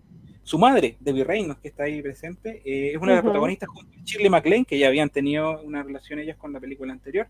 eh, John Collins y Elizabeth Taylor. O sea, imagínate el reparto aquí. Sí, esta- po. Eh, te encargo aquí este, este elenco. No, y encima al te- lado de Elizabeth Taylor. po. Imagínate, pues, Sí, teníamos po. David Reynolds, Elizabeth Taylor, Shirley MacLaine y John Collins. O sea, yo no sé, aquí el Sí. nivel está, pero ahí el tope. pues, O sea, por eso te digo, te encargo el catering para tener para esta actriz. para no quedar al debe. Para Sí. Mm. al nivel. Así que eso es el 2001, el 2001, cuando ya estas actrices igual ya están en, en- como en, una, en su etapa ya más madura y son viejas glorias. De eso se trata la película, viejas glorias que deciden hacer un reencuentro. Eh, y es, la, y es una película para televisión escrita por, precisamente por Carrie Fisher. Así es. Y un de, uno de, to- de estas curiosidades que fue muy amiga del cantante James Blunt. Dice que él vivió en la casa de Fisher en el 2003, mientras preparaba un álbum de, que se llama Back to Bedlam, que, y, se hicieron muy íntimos con Carrie Fisher. Esto no, yo no, tenía idea que ellas tenían una, una amistad con, con John Bloom. de las cosas que uno se entera en estos especiales. En estas cosas, sí. De la era de Vescar. Y bueno, aquí también ya tenemos otra, dice que mm, el 2004 publica esta novela, novela que dice The Best Awful There Is. Nueva novela. The Awful, sí. Es, heavy esa novela. Dice que cuenta como una problemática actriz tiene una hija con su agente, que termina abandonándola por un hombre cuando la niña tiene tres años. Algo similar a lo que ocurrió con lo que vivió con Brian Lowe. exactamente, sí. Que es su caso vivido y, bueno, tú conoces la, novela, pues claro, bien, bien como cruda en ese sí. aspecto. Sí. Así, así Pero eso demuestra que era buena escritora en realidad. Mm. Así que es bueno conocer el, lo que son fans de Star Wars y conocemos el, eh, o que les gustan las novelas de Star Wars. También acercarse un poquito a la, carrera de Carrie Fisher como mm. escritora. Eh. Pero sé que es interesante que en el fondo yo creo que, que todo, con todas estas novelas, al, al ¿cuánto se llama? Al, al escribirlas también entre realidad y ficción, yo creo que también son, son novelas que son liberadoras para ella. Mm. Yo creo que tiene, mucho que ver también como una autoterapia de, de, sacar todos sus problemas y poder llevarla a la escritura y poder, entre comillas, decir qué es lo que pasó, a lo mejor a través de la ficción. yo creo que para ella también debe, sido, debe haber sido sanadora también tener, poder eh, eh, hacer estas novelas eh, contando un poco lo que ella le pasó y poder liberarse de, ese calvario que tuvo en su matrimonio. Sí, yo creo que estamos completamente de acuerdo con eso. Eh, su terapia que tuvo a través de toda su vida, desde muy joven, cuando empezó a escribir poesía. Y después empezó a retratar su propia vida, que la conocemos bien tortuosa, con estas relaciones bien complejas. Y, salen novelas muy crudas, como dice Claudia, que, ella las conoce. Eh, sí. O sea, ahí se nota su, su forma de escribir, es, como bastante, es fácil de leer, pero ahí uno se da cuenta que en realidad eh, no lo pasó nada, nada de bien en sus relaciones. Como que siempre anduvo buscando la, la, imagen paterna, el papá también se cayó al frasco muy heavy. Eddie Fisher terminó muy mal también. Y, y, a, lo que, acotando lo que decía um, Cristian, de que eh, al final hicieron una serie, su mamá, Debbie Reynolds, con la Elizabeth Taylor, pero en el fondo ellos a quien culparon de la separación no fue a la otra en discordia, sino que al papá, porque el mm. que persiguió a la Elizabeth Taylor fue el, el edificio. Entonces, en, en, ese caso en particular, no, no se fueron como en contra de la, de la mala mujer que me quitó el marido, sino que mal marido que dejó todo votado por, por Califa en el fondo. Sí, Sí, tal cual fue. Y en esa época, obviamente, eso estaba socialmente aceptado, por así llamarlo. Aceptado, totalmente. Y, eso, y, en el fondo, el, drama y el, el, conflicto de la contraparte se vivía de manera como interna, ¿cachai? No, no salía como al, al, al, al, como al conocimiento público. Y, eso afectó, afectó un montón las vidas de, los, de los hijos, pues, sobre todo. Y Elizabeth Taylor tampoco duró mucho con él. Remate. Bueno, Elizabeth Taylor se casó como siete veces, así que. Por eso te digo, Elizabeth Taylor tampoco con nadie. Como que no se ha durado mucho con todo. Sí, obvio. Sí, pero efectivamente fue, fue, uno de sus tantos maridos, la verdad. No, no fue muy fructífera. No, fue para, no fue eterno ese. Y por lo mismo, como comentamos recién, el tema de, la, de, su, de, su, de su tema personal, sus trastornos que tenía en esa época, eh, Stephen Free, que sale ahí, de la BBC, hace un programa especial televisivo que se llama The Secret Life of the Manic Depressive. O sea, ella igual eh, asumía todo esto, siempre ella asumió sus problemas internos y los destacó y, y, los llevó a la televisión también, obviamente, para, para compartir esto. Hay mucha gente que se sintió identificada. Y para que este se visualizara. Efectivamente, y este especial televisivo dice que donde diferentes personalidades eh, hablan de los trastornos mentales que sufren. Dice, Fischer es una de las invitadas y descubre que está diagnosticada con trastorno bipolar y que ha sido adicta a la cocaína y diferentes medicamentos. Entonces ella pone en la palestra eso sin temor, es una de las cosas que se destacan de ella, eh, que sin temor pone esto a la palestra y hace que mucha gente pueda también eh, identificarse con ella y, hacerse cargo de repente de estas cosas que, que, son bien, bien complejas. Bien complejas. Sí. Así es. Te eh, jodía el tema de la bipolaridad. Sí, sí yo no sé si metiste, bueno, yo la verdad no tengo idea, pero eh, Carrie Fisher después, años después, hizo un stand-up. No sé, estará en el. Sí, sí, estamos. Ah, no, vaya, lo, lo, hacemos después, lo hablamos después. Vamos, cuando, a llegar ahí también. Cuando lleguemos al stand-up. No, de hecho, aquí el tiro, el tiro. Mira, ahí está el stand-up. Dice que Simon sí. Fisher escribe y protagoniza el monólogo titulado Wishful Drinking, que esto también sí. es bien, bien, conocido. Eh, sí. un relato autobiográfico y humorístico donde mm. habla de su enfermedad y los excesos del pasado sin tapujos. Mira, ahí la veo precisamente en esta imagen, con esta escenografía. Mira, incluso tiene cosas de Star Wars ahí, eh, como, como, de ironía. Y tiene un beso en la mano, obviamente. Está, está con todo su. Es, o sea, mira, yo, yo la he visto varias veces. Eh, y debo decir que es muy buena. Hay una parte, yo le, le comenté a los cuatro fanáticos alguna vez esta parte, en que él, ella saca un, un, un como cosa y hace como un enredo de los, del papá con quien se fue, del marido con quien se fue, toda la cosa, y hace como una, un, un, un enredo de nombres de, de, de, y se agarra para el chuleteo y a misma, o con el rollo de la, del, champú que la, de la ley que se le sacaba la cabeza. Sí, que se lo había regalado al, al, Paul Simon. Claro, entonces es muy bueno. O sea, si pueden, o sea, yo no sé si está en el HBO, el, porque yo sé que está HBO. Sí, podría estar, porque dice, bueno, eh, también se publicó un libro y el especial de HBO que es del 2010. Claro, en serio, si pueden verlo, porque saben que a mí personalmente, eh, Carrie Fisher, o sea, yo decir la verdad que Carrie Fisher no es una persona que es muy atractiva hasta ese momento. Cuando me di cuenta que ella, o sea, yo no tenía idea de todo lo que había pasado y eh, todo lo que ella, por ejemplo, cuando, cuando cuenta su, todo, todo el trastorno bipolar, pero y cuenta los pasados, cómo pasó por los psiquiátricos, o sea, los problemas de pastillas, de todo lo que tomaba, lo que no tomaba. Yo, sinceramente, yo creo que fue muy bueno porque mucha gente le ayudó a sentirse como, como hablábamos antes, sentirse como identificado con el problema bipolar, que tal vez no, no, no es tan común de hablarlo. Y, sinceramente, es muy, pero muy bueno ese especial. Muy, pero muy bueno. O sea, para, para ella, ella como que desnuda su alma completamente. Se, se, entrega con todo, se entrega con. O sea, se desgarra así, pero es pero precioso el documental. O sea, el, el, el. Una terapia increíble. No sabemos mm. si está en HBO, pero ojalá esté, pero si no, hay que buscarlo desde otra, en otras partes, pero es bueno verlo. Es muy bueno verlo. Y dentro de este mismo marco, como en esta época de 2008, ya empiezan las negociaciones con Disney, con Lucasfilm, eh, y, y se vislumbra nuevas películas de Star Wars.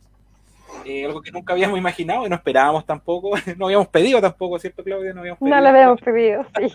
No. Pero por porfía Disney eh, quiere retomar esto, algo que George Lucas nunca quiso hacer, pero lo tenía por ahí escritito igual, igual tenía, igual por si las moscas lo había hecho, pero en el fondo nunca lo, lo realizó. George Lucas tenía otros planes para Star Wars, estaba realizando estas esta series como de películas en 3D, ¿se acuerdan? Que, que al final no llegaron a ningún a ningún término, se estaban retocando un poco las películas para la alta resolución, que todavía no existía el término 4K, pero también estaban como trabajándola para mostrarlas de nuevo en cine. Eh, también estaba desarrollándose la serie Clone Wars también. Y Star Wars de poquito no estaba como diluyéndose y tomando otro camino, eh, pero eh, pasó lo de la compra con Disney y Disney hace todo lo contrario. Una secuela, episodio 7, ¿cachai? Y aquí eh, vuelven los, los, fueron llamados estos actores que, como recién comentábamos antes, eh, siempre tuvieron buena relación entre sí y no hubo problema para reunirlos. Uh -huh. Pasa que de repente los elencos eh, tienen di diferencias o los grupos musicales y las reuniones no son, no son, no son, de repente siempre falta uno o de repente sí. el, el, que está peleado con este otro, pero en el caso de este sí. protagonista eh, no ocurrió eso y ellos acudieron a pesar de su de, por ejemplo, Harrison Ford, que nunca fue muy, muy, muy apegado a este tipo de cosas, eh, lo hizo de buena gana, eh, el, el, pero, pero nunca, nunca, ha hecho mucho de buena gana a, Han Solo, pero en el, en el, tema del, de los lanzamientos, el billetón, pues, sí. se le notaba el contento, incluso con la, una espada láser, haciendo así con los fans, decía como que este no es Harrison Ford, pero ahí, como dice Cristian, ahí el billete. Sí, ahí el billete de haber sido bueno en rotoncito. O sea, no, no y además hay un, eh, cuando fue episodio 7 hubo un concurso de, me parece que era como una llamada que te hacía Harrison Ford, que te acuerdas que era para pa, pa el aporte, y es muy bueno porque Harrison Ford como que sorprende a, lo, a los fans, y ahí se ve que igual se entrega harto, no sé, yo, yo, yo vi que igual estaba acomodado, Bueno, ahora va a haber, va a haber que verlo ahora con la nueva Indiana Jones, como... como sí, bueno, como él, él- él- él estaba de buen ánimo, de hecho incluso participó en la Celebration en la que asistimos nosotros, ¿no, Cristian? ¿Te acuerdas? Sí. En la serie 2017, Con los jamás 40 nosotros años. nos imaginamos ver a, a Harrison Ford en algún evento de Star Wars. Sí. Y ahí acudió y, y tuvo palabras para los fans incluso. ¿Cachai? No, no, no, no Sí. ninguneó a nadie. ¿Te acuerdas ese, cuando estaba en el escenario con George Lucas? Sí. Eh, que nosotros estábamos en el baño. en ese momento, salir con los, con los pantalones abajo corriendo por el... salimos como pingüinos corriendo porque vimos que estaba quedando la escoba en el escenario y ahí Harrison Ford y ahí George Lucas también les dio unas palabras a los fans y dijo efectivamente esta película está hecha para los niños no está hecha para, Sí. para el, para el público adulto pero igual agradeció eh, el hecho de que siga teniendo vida y que eh, se, haya, se haya tomado como vida propia este tema de Star Wars. Y Harrison Ford también tuvo palabras súper amables, amables para los fans en ese momento que era como estar en un concierto de rock ¿cachai? Sí. con, con- con este, con este público que está aquí completo y en este escenario en vivo, así que, que nosotros pudimos ahí verlo de lejos, pero lo vimos. Bueno, apa- aparte que esa Celebration igual fue, aparte de que era el, el aniversario, eh, obviamente eh, meses antes de, del- de la Celebration había lamentablemente fallecido Carlos Fisher, entonces Nosotros era súper...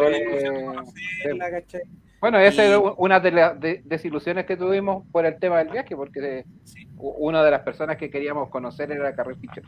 Exactamente, exactamente. Y claro, ese, ese Celebration se, se transformó también en muchos homenajes a, a Carrie Fisher. Pero antes de eso, obviamente, estuvo el tema del, del, del episodio 7, nos, nos adelantamos un poquito a la, a la- a la historia. Eh, se vuelven a producir estas películas, eh, eh, volvemos a ver a Leia ahora como general, a pesar de que igual la primera frase de, de, de este personaje, de, se me olvida el nombre, que le dice, para mí no es general, para mí siempre será princesa, es una de, las- de las mejores frases yo creo de la película, eh, eh, haciéndole honor un poco al- a, la importancia de la princesa Leia como princesa, ahora la vemos Sí. como general, ahora la vemos como general. Eh, y así, una película criticada, pero también alabada, com- compleja. Se dice que es la película más esperada de la historia del cine. Eh, y, y la actriz de, en esa época de 59 años. Eh, dice que muchos muchos fans la criticaron por el aspecto que tenía. Así que no, también no- los- muchos fans no fueron amables con ella en ese minuto. Puros monos sin respeto nomás. Eh, cabros chicos. Con todo lo importante que, que era volver a tenerla, muchos como se fueron en su contra. ¿cachai? Y esas cosas pasan. En el- sobre todo que en esa época ya las redes sociales ya eran fuertes. Sí. Entonces, Ah, pero- y por ejemplo criticaron mucho cuando la Leia aparecía, ¿te acuerdas que aparece como volando en una parte en el el episodio, 8? 8. el episodio Claro, ocho. también se criticó mucho ese, porque como siempre se había dejado claro que si era Jedi, no era Jedi, ese- Exacto. Así que no, bueno, las, la- las secuelas se sabe que sean siempre complejas, son divididoras, divi- di- divisivas de fandom, mucho más que las precuelas, que también fueron fuertemente criticadas, pero Yo, Las precuelas yo creo que yo creo que la, la- fueron criticadas como al mismo nivel. Lo que pasa es que con las precuelas eh, internet estaba en Pañales. ciernes, sí, en Sí, pañales, las redes nada. sociales, Sí. porque el odio era pero de vida o muerte, eh, en grupos de amigos, ¿cachai? En, en foros, pero pa- para episodio 1 la destruyeron los, los críticos en, en muchas partes. Eh, los diarios, si tú revisas, la, le hicieron mío, ¿verdad? Y los Claro. fans lo odiaban, pero visceralmente. Lo que pasa es que no se amplificó tanto porque no había redes sociales. Y, y estas tres, el odio es, es parido y se amplifica al doble porque Twitter, que no sé qué, no sé cuánto, no sé qué. Entonces, por eso. pero yo O creo sea, que hubiera ahora el- yo creo que si se hubiera sido al revés, el juego como hace un juego imaginario, si este contenido hubiera sido en las precuelas y las precuelas hubieran sido ahora, yo creo que hubiera sido más críticas todavía las precuelas que, Sí, Sí, Sí. obvio. absolutamente. Porque George Lucas quiso hacer algo diferente, pero aquí las precuelas se fueron un poquito a la segura y hicieron una copia del episodio 4. así que decirlo. Mm. El episodio 7 es una copia calcada y fue mucho fanservice, ¿cachai? Eh, eh, hicieron, Bueno. hicieron uso de la nostalgia. Pero acuérdate que de episodio 1, 2 y 3, en el fondo lo que hizo George Lucas es poder ocupar lo que no tuvo cuando hizo la, la primera. tecnología. Es decir, era solamente todo telón verde, ¿cachai? Ocupó Sí, pues. al máximo la tecnología, todo lo que él quería hacer, que no lo pudo hacer en en las originales, y en el fondo por eso también quedó lo que quedó también. Sí, se criticó mucho el, excesivo de, lejía, pero en el fondo igual Marco era. En esa época también se creó, gracias a eso se creó el Photoshop.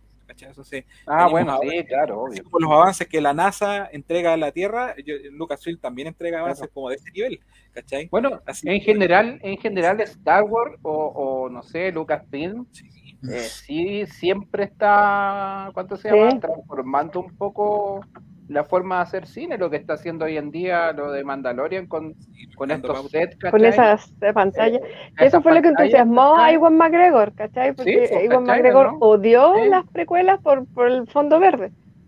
pero... él, decía, él decía que le encantaba ahora esta que, que hizo, porque tenía la posibilidad de poder interactuar en forma física con los elementos, ¿cachai? Sí. Eso le llamaba mucho la atención. Bueno, expolió un poco que decía, por fin pude estar al lado de un Yagua, ¿cachai? Es decir, porque decía, eh, con cualquier persona que yo interactué en las precuelas era, era un, personaje que estaba verde, ¿cachai? Entonces, el temor de ver de repente un Stone Trooper en, en escena. Sí.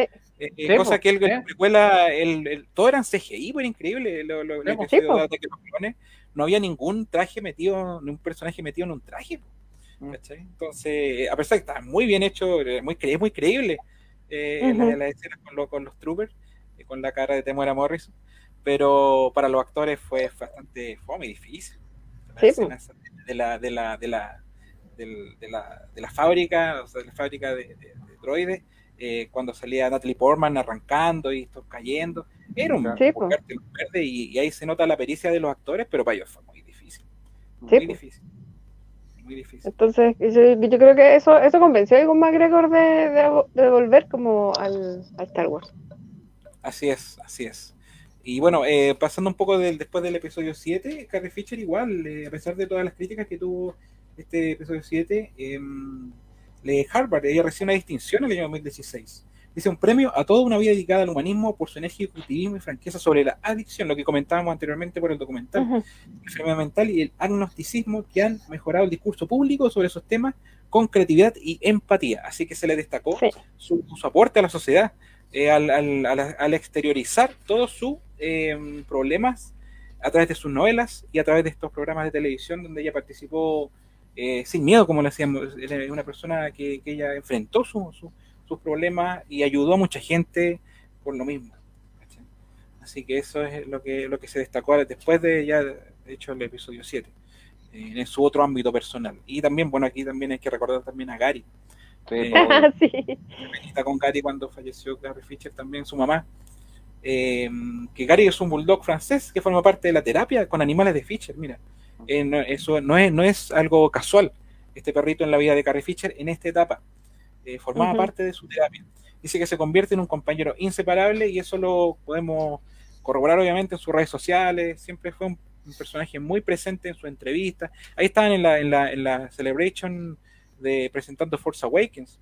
Eh, una celebration que también se hizo en Inglaterra, también estaba Gary también. Eh, en todos lados Gary, Gary, presente. Bueno, Gary tiene su cuenta de, Instagram también. Sigue con su cuenta. Y sigue recordando y rememorando a, a Carrie Fisher ahí, le las redes. Hablando de Instagram, la hermana de Carrie Fisher tiene una cuenta también de Instagram, ya sé vivos. Y en el último, la última, yo, yo del jueves les hablé sobre eso. Ella publicó una foto de ella, de una foto con Carrie Fisher, que yo te prometo que la vi. Eh, estamos en vivo, me parece que estábamos justo en vivo cuando la, vi. Me dio, te prometo que me salió, me salió mi lágrima. Es muy, muy, muy bonita. Ella, ella hace en vivos, habla sobre Star Wars, habla como la vida de su hermana. Ella es productora, pero es muy, muy, muy, muy, muy, muy bonito. recomiendo seguirla, yo la sigo en Instagram, pero recomiendo seguirla. No, interesante, muy interesante. Muy interesante esos datitos, Eduardo. Claro, tendría que buscar el nombre para... No, pero yo lo, lo, podemos tener en, en, alguna, en alguna otro momento. Ah, voy a, voy a buscar a ver si lo encuentro. Y bueno, aquí tenemos su última obra, su última obra, que ella se supone que falleció en un viaje para presentar este, este libro, El diario de la princesa. El diario de la princesa, que son las memorias de Fisher basada en el diario que escribió durante el rodaje de la trilogía original de Star Wars. Por eso también el, hincapié en la princesa Leia y en la portada. Dice que es lanzado en noviembre de 2016. Este libro donde reconoce por primera vez que era Fair con Harrison Ford durante Tres locos meses en el año 1976. Sí, para el, fue de hecho para eh, a New Hope, ahí fue ese pequeño periodo de, mm. de romance. ¿Qué podemos decir de este libro, Claudia o Eduardo? No sé si tú lo has tenido la oportunidad de leer este libro. Yo revela, revela varios detalles, varias anécdotas. Em, cuenta, digamos, su. Podríamos decir, eh, cuenta más que nada anécdotas eh, en primera persona de, cuando estaba, se fue a estudiar a, Londres, de los miedos que le daban la, la película, de, las películas en general, eh, el tema con su físico. Em, también habla de, su, de sus adicciones. Uno podría pensar que podría haber sido un libro más largo. Yo, de hecho, encontré que era muy corto, como que faltaban muchas cosas. Sí, es un libro pequeñito, no, es un libro tan, extenso. para hacer. Se lee, se lee súper rápido. Algo en, esta etapa de su vida, que, que ya como tiene una retrospectiva muy amplia como para hacer un libro tan pequeñito como dices tú, Clarissa, te, concuerdo con eso. y esto fue, en el año 2016, efectivamente lanzado en noviembre. Pero ¿qué pasa el 24 de diciembre de 2016? ¿Cachai? Aquí llegamos al momento más trágico de la vida. el 24 de noviembre, de, diciembre, perdón, de 2016, un mes después del lanzamiento de este libro, ya estaba en plena, plena campaña. Eh, estaba en un viaje en avión, eh, precisamente para una conferencia que iba a dar en otro lado, en otra parte, eh, donde sufre un paro cardíaco en este, en este, avión. Dice que logran estabilizarla, pero el día 27 se confirma su muerte. Ah. Dice, Internet se llena de mensajes de tristeza y cariño hacia una mujer que es repetitivamente descrita como fuerte, luminosa, inteligente y divertida. Y aquí tenemos el tweet de, de Mark Hamill en, ese, minuto. Mm.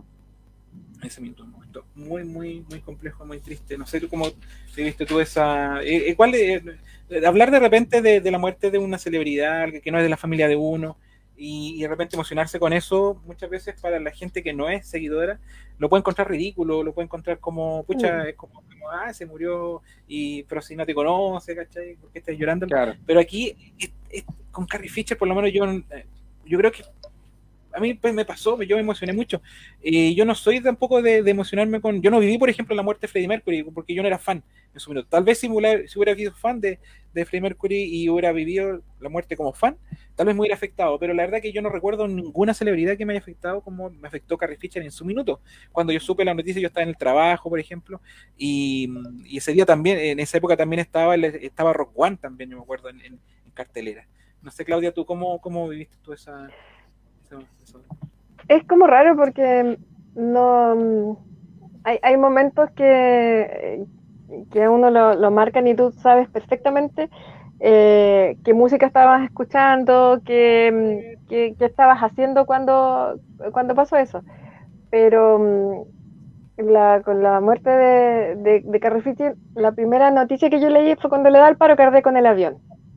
Entonces me acuerdo que estábamos con la Patti cuando pucha, ojalá no le pase nada, ojalá que no sea así, entonces, y era súper chistoso porque la, eh, de repente la, la Pati me llamaba y decía, no, si todavía no hay noticias, todavía está bien, y ya, no, si se va a mejorar, se va a mejorar, y después estábamos como muy pendientes, como ni, que fuera un familiar, pero estábamos muy pendientes de lo que saliera, y cuando definitivamente se confirma la, la noticia, fue como... Mm, eh, como que una, es raro porque como que hubo un silencio.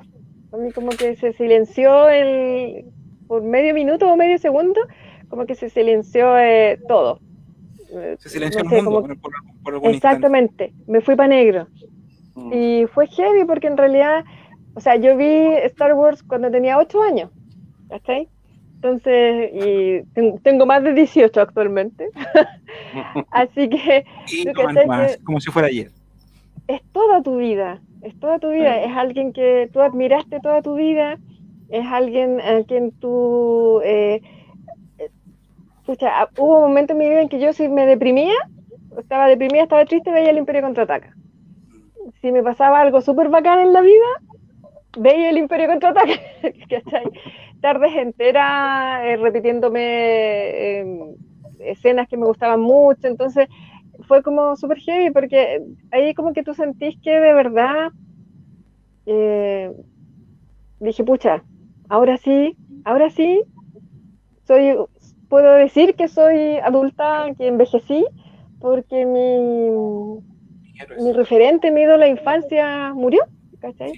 O sea, murió la actriz, pero es que me encarnó tu, tu personaje que te acompañó toda la vida, eh, alguien en que tú, cuando te estaba yendo mal, tú decías, no, pero si, pucha, si Luke pudo salir de Tatooine, un país, un planeta de mierda, ¿por qué yo no, no voy a poder? Si, si la, la, princesa Leia fue capaz de empuñar un arma, pucha, yo también. Entonces, alguien que te acompañó toda tu vida, no sé. Y me acuerdo que mi sobrina me preguntaba y como que no entendía. Entonces le dije, bueno, ¿a ti te gusta la, la Rapunzel? Sí, siempre me gustó la Rapunzel. Ya, imagínate, se te muere la Rapunzel. Como, como a ese nivel, como para tratar de explicarlo, porque como decía José, la gente que no es fan o, o que no, no, admira a alguien, como que no lo entiende. Y es difícil igual explicarlo, ¿cachai? Pero eh, fue como súper heavy. Entonces, la, y, y, fue como entre gracioso y súper serio, porque en la oficina me daban el pésame. Y, pero con mucho respeto, o sea, nadie cagaba en la risa, sino que con mucho respeto, pucha Claudia, que lata, eh, no sé qué. Eh, alguien me regaló una figurita así que fome, porque saben que, o, o se imaginaban que, se, eh, que es como que se muere tu. Fallece. Yo me imagino que para los fans de John Lennon tiene que haber sido algo así. Sí. ¿Cachai? Claro. O a los fans de Elvis, ¿me entendí? Entonces en la media también había un, un, chico que era muy fan de Queen. Eh, yo en esa época no era fan de Queen para nada, yo lo conocía a raíz de la muerte de Freddie Mercury y empecé a escuchar la música porque hubo muchos especiales después de, de, de Queen. Sí. Pero recuerdo que a él también siempre lo agarraban para eso y también le hablaban como que, pucha, se te murió tu ídolo, le decían y todo el cuento. Y yo no lo entendía, yo no lo viví. Pero claro, eso pasa con el círculo de amigos que te, que te, que te, te acompañan un poquito en eso sin sentirlo, obviamente, porque a ellos no, no les importa. Ya. ¿Cachai? Pero... Eh, Sí, no, lo que decía que además hay que, hay que pensar que eh, la princesa Leia dentro, yo estoy pensándola un poco dentro de la película de Star Wars, claro, era, o sea, seamos sinceros, en, en, un inicio el mundo de la ciencia ficción era un mundo masculino. Absolutamente. Absolutamente masculino. Y aparece esta princesa Leia que no es la, como habíamos hablado, la princesa que quiere ser salvada, sino mm. un general. O sea, sí. general entonces rompe con todos los esquemas de personaje. Es un poco con lo que pasa como lo que pasa con Lujura, con Star Trek. Es como lo mismo que rompe esquemas. La idea de romper el esquema con eh, un, un, un, personaje y rompe ese esquema de la mujer, eh, no sé, po, el, el, la mujer que, que, que, ayuda, bueno, como hemos hablado en muchas películas. Entonces, yo creo que el, la, la, importancia de Carrie Fisher, y más que eso, no haberla cambiado, salvo bueno, la, la escena del bikini, eh, no haberla cambiado en tres películas y siempre dejarla como una mujer guerrera, eh, es súper importante, para, sobre todo para las mujeres. O sea, por ejemplo, otra vez hablábamos sobre eh, cuando cambiaron el, el, personaje Wonder Woman en el cómic, que fue, dejó mucha con respecto mm. a, a, a, las niñas. O sea, Carrie Fisher fue una imagen femenina y no feminista extrema, sino que es femenina de, de empoderamiento, de, de, de sí. todo, y, y, de soportar el dolor, que eso es lo otro también, y de tragarse el dolor y seguir adelante.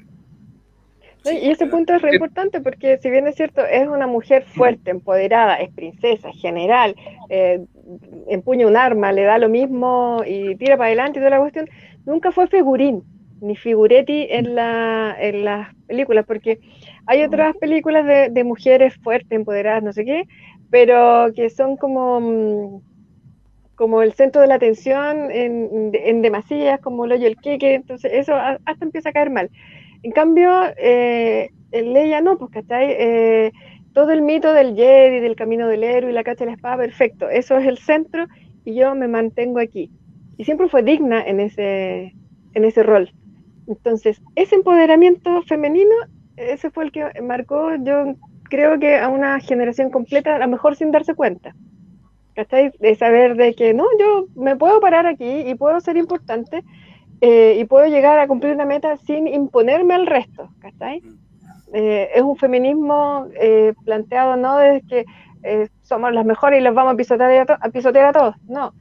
Es un feminismo desde la perspectiva de que soy mujer, soy un ser humano y somos iguales. ¿Cachai? No, no sí, superiores. Ella, ella, genera, ella genera eso, genera en el fondo demostrar que eh, no es un feminismo avasallador, sino que en el fondo es, demostrar de que eh, la, mujer puede estar a la par con el hombre o, ser parte de la sociedad sin tener que tener un rol eh, subyugador, es decir, estar detrás de, sino que también yo puedo estar al frente de. Y yo creo que eso también, decir, en forma inconsciente ella marcó eso, ella marcó eso en, varias generaciones, sobre todo las mujeres, y la admiración que tenemos nosotros los hombres por, por su, como, su determinación de ser eh, esa, esa mujer empoderada, esa mujer que, como decís tú, Claudia, decir, mm. me llama también la atención, tampoco es un personaje que sea como, como que figura más que el resto o que, o que, destaque más del resto, sino que ella por sus hechos destaca sola, si no tiene mayores... Exactamente. No, no, hay un tema, no está forzado, no es un pie forzado dentro de la historia. Exactamente. Y además de que ella, ella nunca, eh, ella, ella era sub, yo, bueno, yo, yo siento un poco viéndola, un poco, repito, viéndola con un poquito de lejos y después de, ella nunca fue, fue, era, era, era, era líder, pero a la vez cuando había que ser, estar atrás y dejar que otros brillaran, ella dejaba. Entonces, ella, ella, ella no era como la idea del ego, sino que era como, ya, tú quieres brillar, brilla tú también, te doy la oportunidad. Entonces, creo que en eso mostraba mucha humildad. Mucha humildad. Tremendamente. Tremendamente. Absolutamente. Y como te, decíamos, eh, Cristian, en tu caso, por ejemplo, nosotros teníamos comprado pasaje, teníamos, teníamos, la ilusión, desde, porque esto se trabaja desde un año para otro. Es decir, eh, con de varios años super, de varios años. como eh, estructurado en ese aspecto. Teníamos algo con mucha antelación mm. y recibimos este golpe de que Carrie Fisher fallece y que eh, se vislumbra en el horizonte para la Celebration. ¿Qué golpe tiene también en el impacto como en el Phantom y en nosotros? Pues, Cristian, ¿qué te pasó? Supongamos, yo me acuerdo que, para serles sincero, yo me acuerdo que, yo creo que me, me pasó lo mismo que a la Claudia. Yo creo que fue un segundo, como un microsegundo, que dije, wow, ¿qué pasó aquí? ¿Cachai? ¿No? Que como diciendo, no sé, esa persona que, que uno ve, admira, eh, ha seguido durante tanto tiempo, que te marcó la niñez, eh, ya no está de partida. Y sobre la misma, pensando en que eh, era mi primer viaje a Estados Unidos, a una celebration que es la meca de cualquier fan de Star Wars. Y era la, eh, la, Celebration. y era la Celebration porque era los 40 años, ¿cachai? Tremendo, tremendo aniversario. Entonces era, era chuta. Y aquí yo me voy a poder encontrar con todos mis eh, ídolos. ejemplos, ídolos, gente que yo admiré y seguí. Y que de la noche a la mañana una de las personas más importantes que yo pensé conocer eh, no iba a estar, pues, ¿cachai? ¿no? Mm. Entonces también fue un golpe, eh, un golpe anímico también bien fuerte en ese, en ese momento. Sí, no sé, bien fuerte. yo creo que en el fondo, en el fondo sí, yo creo que a todos los que eh, somos fans de algo, en general, de lo que sea, eh, siempre cuando se nos va de esas personas que uno lo siente más cercano, eh, o que te marcan en cierta medida, eh, se sienten y se sienten bastante. Me pasó a mí cuando eh, falleció Peter Mayhew, ¿cachai? Sí, lo mismo. Y, me acuerdo, y me acuerdo, me, recordé el tema que te, te dan el pésame. Yo me acuerdo que, no me acuerdo si falleció un día viernes o un jueves. Y yo me acuerdo que el sábado estaba en la tienda del Chaza eh, que me acuerdo que era una, no me sé, es un Free Comic Day, no me acuerdo, pero había mucha gente, o un Batman Day, y me acuerdo que el Pancho Ortega se me acerca y me da el pésame. me decía, no, a ti yo te lo tengo que dar y toda la cuestión, Porque, claro, yo saben que yo soy fan de, de, ¿cachai?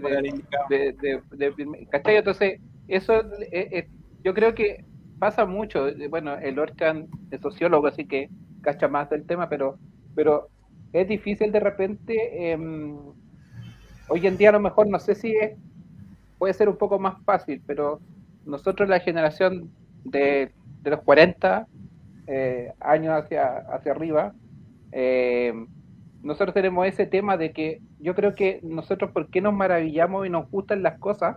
Porque a lo mejor nosotros, em, nos costaba tener las cosas. Eh, nosotros eh, teníamos que pensar en las cosas, imaginarnos las cosas. Hoy en día las cosas están hechas, a per se, es decir, puede haber el, mejor efecto en el cine y, uno dice, no, pero ya está, pues eso ya...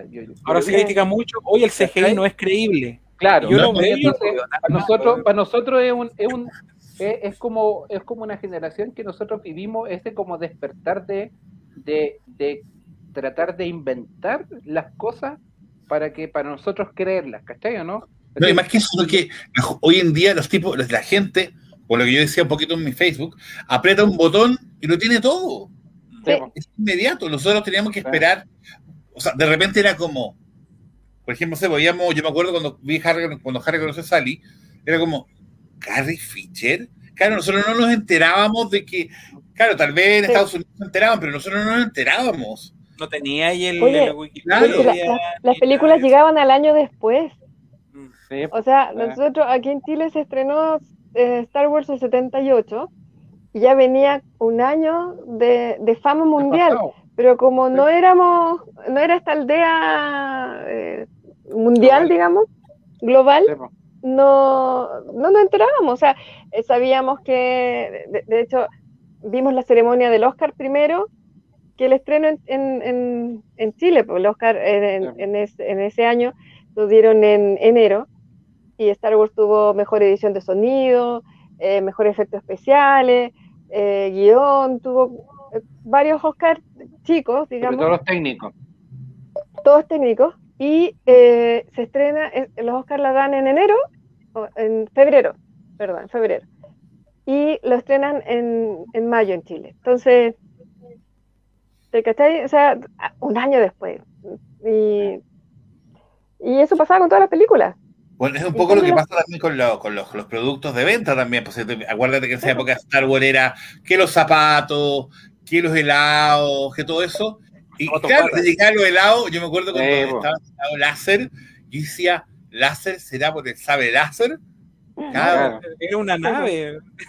Claro, era, era, imagináis, Pero hay una pelada de la imaginación pero piensa que al final, acuérdate que donde para mí se desató obviamente el, el, marketing con Star Wars fue en el episodio 6, ¿te acordáis? Los, los, los, los, zapatos de bata, ¿cachai? Sí, eh, Lo que fue cuando se llama el álbum, ¿cachai? Que era Sí. Estaban todos vueltos locos con, con, el, con el álbum del episodio 6, ¿cachai? Y también ya estaban las figuras, como... ya habían llegado también los juguetes. Ya habían llegado parte de las figuras, ¿cachai? Ya, ya uno ya podría podía verlo en ese tiempo ya estamos hablando del 84, ¿cachai? Entonces igual es harto tiempo. Ahora los cabros están llenos de, de, un montón de, de información, están bombardeados por todas partes, entonces en realidad, ¿qué cosa les llama la atención? Nada, pues. es todo tan inmediato. Claro, y es que, sino que uno recibía, por ejemplo, los juguetes. Yo me acuerdo, bueno, esta historia creo que la contaba más alguna vez, yo tuve, mi madrina fue a Estados Unidos y me trajo dos juguetes de Star Wars que habían traído. Cuando yo tenía los dos juguetes de Star Wars, que eh, fue entre eh, el Imperio Contraataca y el Regreso Jedi, yo pensaba, era un juguete y decía, oh, esto es como el Slave One, una cosa así. Entonces se acordaron que es como los juguetes que nunca salieron en las películas. Claro, claro, me llegaron eso. Cuando llega, yo, yo, yo, creí entre los amigos, veo la película y ni siquiera aparecen, po. Entonces, Claro, fue como, yo, yo, yo imaginaba, yo imaginaba que ese como, que como una máquina, como uno de los juguetes que aparecen, yo imaginaba, por ejemplo, que era como un Slave One, que era porque era muy parecido al Slave. O los otros que eran como los caminantes, que eran como unos, mm. qué cosa, muy parecido a los AT-AT. Y claro, entonces tú te pegás el, el, el, el así, el, el, cabro chico, la, el, la, ¿La quebra. Claro, y nada, no aparece ni, ni llegaron.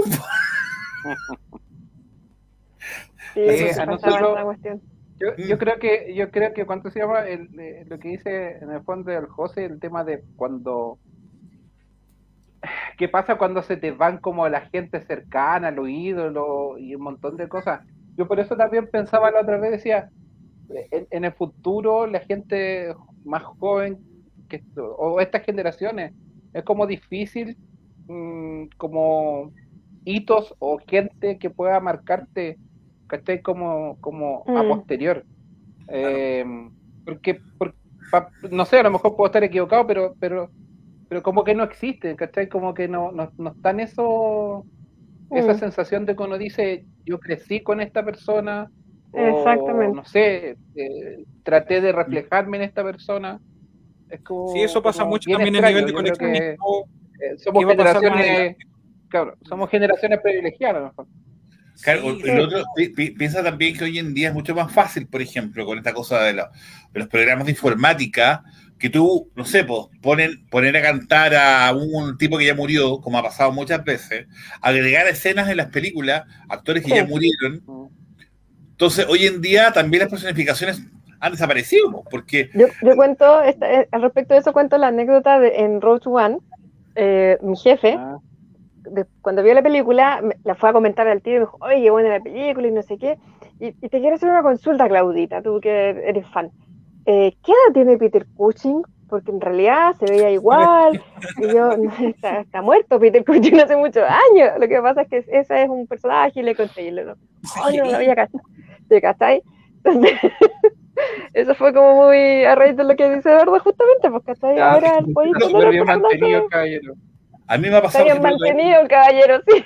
Claro, a mí lo que me preguntaba, por ejemplo, el, el caballero que hizo eh, eh, R2D2, todos piensan que es el mismo.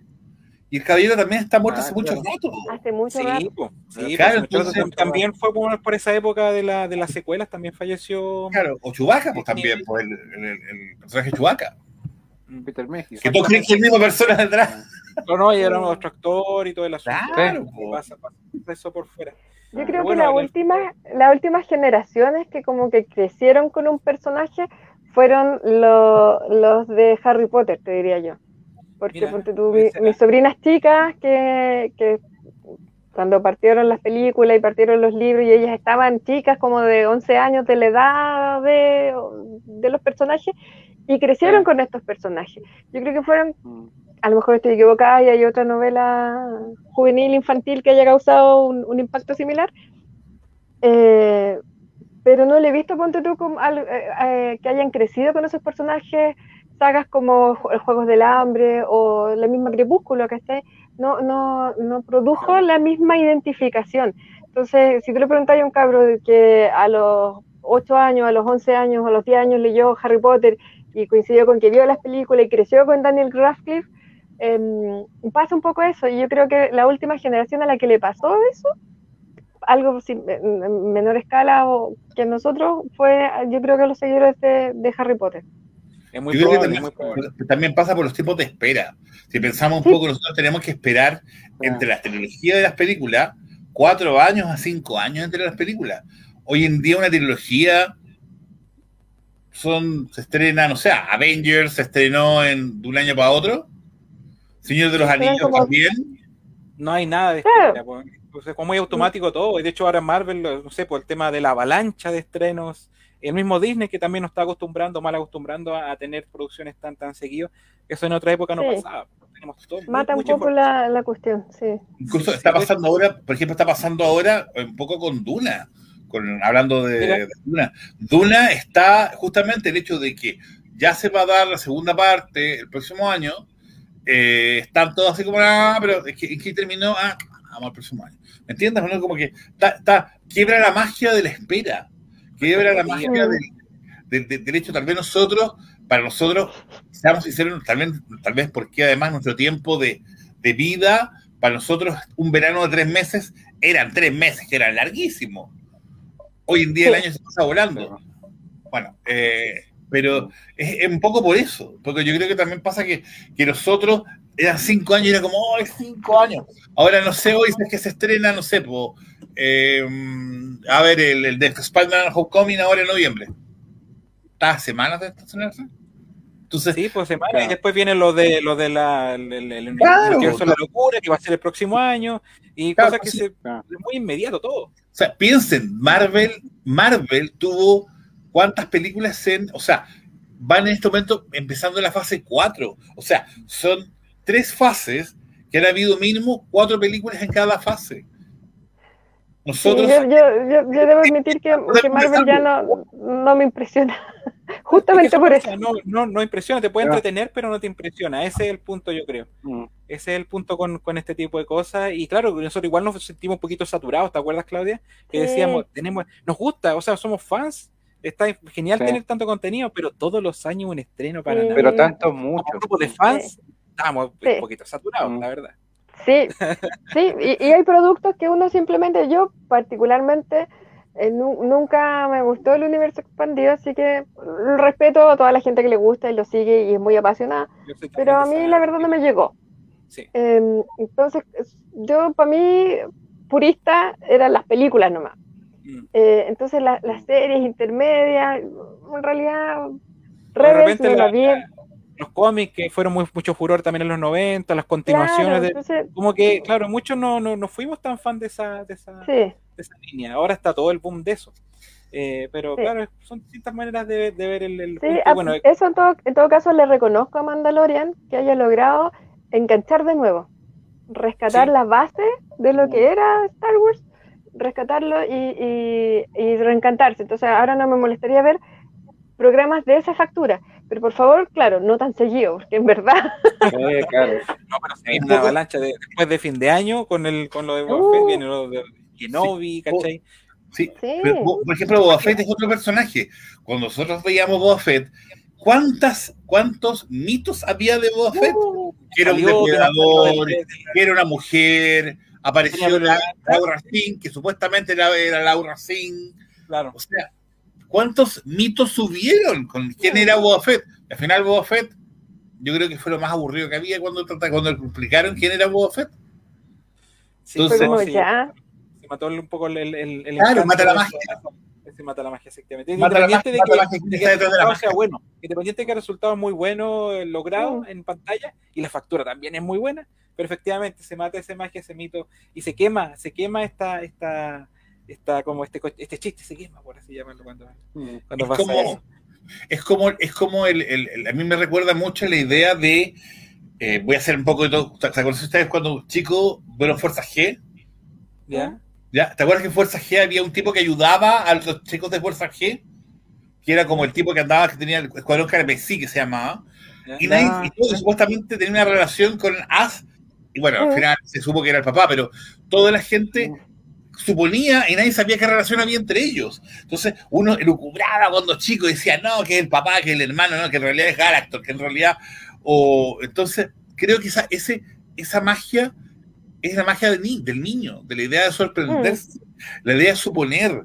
Eh, un poco lo que pasaba también en nuestra época cuando estábamos en los 80 nos llegaban los cómics de Marvel y veíamos un personaje vivo en un número y veíamos un personaje muerto en otro. Entonces tú decías, oye, pero ¿en qué orden cómo cuadra esto? Entonces, es eso mismo. Yo creo que esa, esa magia, la inmediatez la mata. Mm. Sí, no, estamos, estamos de acuerdo. Estamos de acuerdo que somos de otra época y, claro, estamos viviendo ahora un boom ñoño, pero tiene, tiene esos bemoles. Tiene esos bemoles que no, que no, no, que no nos terminan por comerse. Mira, yo les quería mostrar esto que es el diario de la época, eh, que yo lo compré ese día, ah. el diario de las últimas noticias. Ah, mira. Oh. Yo recuerdo que, eh, pero lo voy a mostrar un poquito más grande. Aquí está, si, si, si se puede. Aquí está. Aquí está. El, que claro, yo me acuerdo también, yo estaba en la oficina en esa época, y en esa oficina y justo estaba trabajando solo, yo durante ese día tuve como compañía durante ese día, eh, mi jefa estaba haciendo reportajes, estaba en terreno, eh, y la cosa es que yo viví ese impacto del, de saber la noticia solo, dentro de, de, mi, de mi sacada de vuelta de, Facebook, de las redes sociales. Eh, vi, claro, fue un impacto, yo me, me, sentí como que se me hubiera fallecido un familiar a ese nivel. Eh, yo sin ser tampoco como, claro, alguien que esté pendiente de Carrie Fisher, me llegó mucho y dije, ya voy a comprar el diario para tenerlo en la posteridad y este es el diario de las últimas noticias. Te pasaste, buenísimo. el, día, el día que murió Carrie Fisher es el día de mi cumpleaños. ¿El 28? ¿En serio? 27, 27, de diciembre. ¿El 27? Mira. Claro, 27. Y yo me acuerdo que fue como igual para adentro, porque, mm. claro, celebrarlo y la persona que tenéis cariño se te murió. Sí, pues. Y tenés que estar contento, pero en el fondo no, no, igual no es, y es, fuerte porque no es un familiar, no es alguien, pero alguien que te acompañó durante mm. toda tu vida y, y, te, y, te, llega, sí, te llega, sí, recuerdo que a mí, a mí me llegó en ese minuto, yo no, como te digo, no soy fan, no soy mucho de, tampoco emocionarme tanto por, por realmente por los famosos, ¿cachai? Pero en este caso sí me ocurrió. Mira, y aquí también tenemos comentario de Clara Coppola, un saludo para ti, Clara, dice que también ella lo vivió, dice que fue demasiado triste ese día, estaba laburando y quedé en shock, y siempre va a recordar cosas que quedan, como tú decías, lo queda la música que estaba escuchando. En ella, en el caso de ella, justo andaba con una polera de Yoda de casualmente que ella es fan, es multifan de muchas cosas, muy fan del Doctor Who, pero también le gusta Star Wars. Justo ese día anda con una polera de, de la Guerra de las Galaxias. Así es. Y aquí nuestro amigo Gillo, el Gillo Cuña, también dice, cuando falleció Gary Fisher, algunos amigos que no son muy entendidos en Star Wars fueron bien respetuosos a saber que soy seguidor de la saga. Mm. Hubieron algunos ahí, bla, bla, bla, que hasta me dijeron, oye, si no la conocías como tanto. A eso lo eliminé de todos lados. Dice, una pena no poder podido completar una foto, por lo menos dejó ese momento incluso. Claro, lo que nos pasó a nosotros con la, con la Celebration. No, y de hecho, ¿Mm? cuando ustedes, ustedes me trajeron este vasito, sí eh, ya yo les di las gracias, chiquillos, se pasaron súper amorosos y todo. Yo llegué a la casa y me puse a llorar como loca. Porque claro, yo dije, sí. Oye, Klaus, sí. que yo voy a hacer, yo voy a hacer, ¿cuánto se llama? Voy a contar una infidencia. Lo que pasa es que eso, eso, esos vasitos, pueden, eh, José, a mostrar imágenes de eso. Yo, eso, eh, lo que pasa es que hay un concepto que nosotros no manejamos acá en Sudamérica o en general.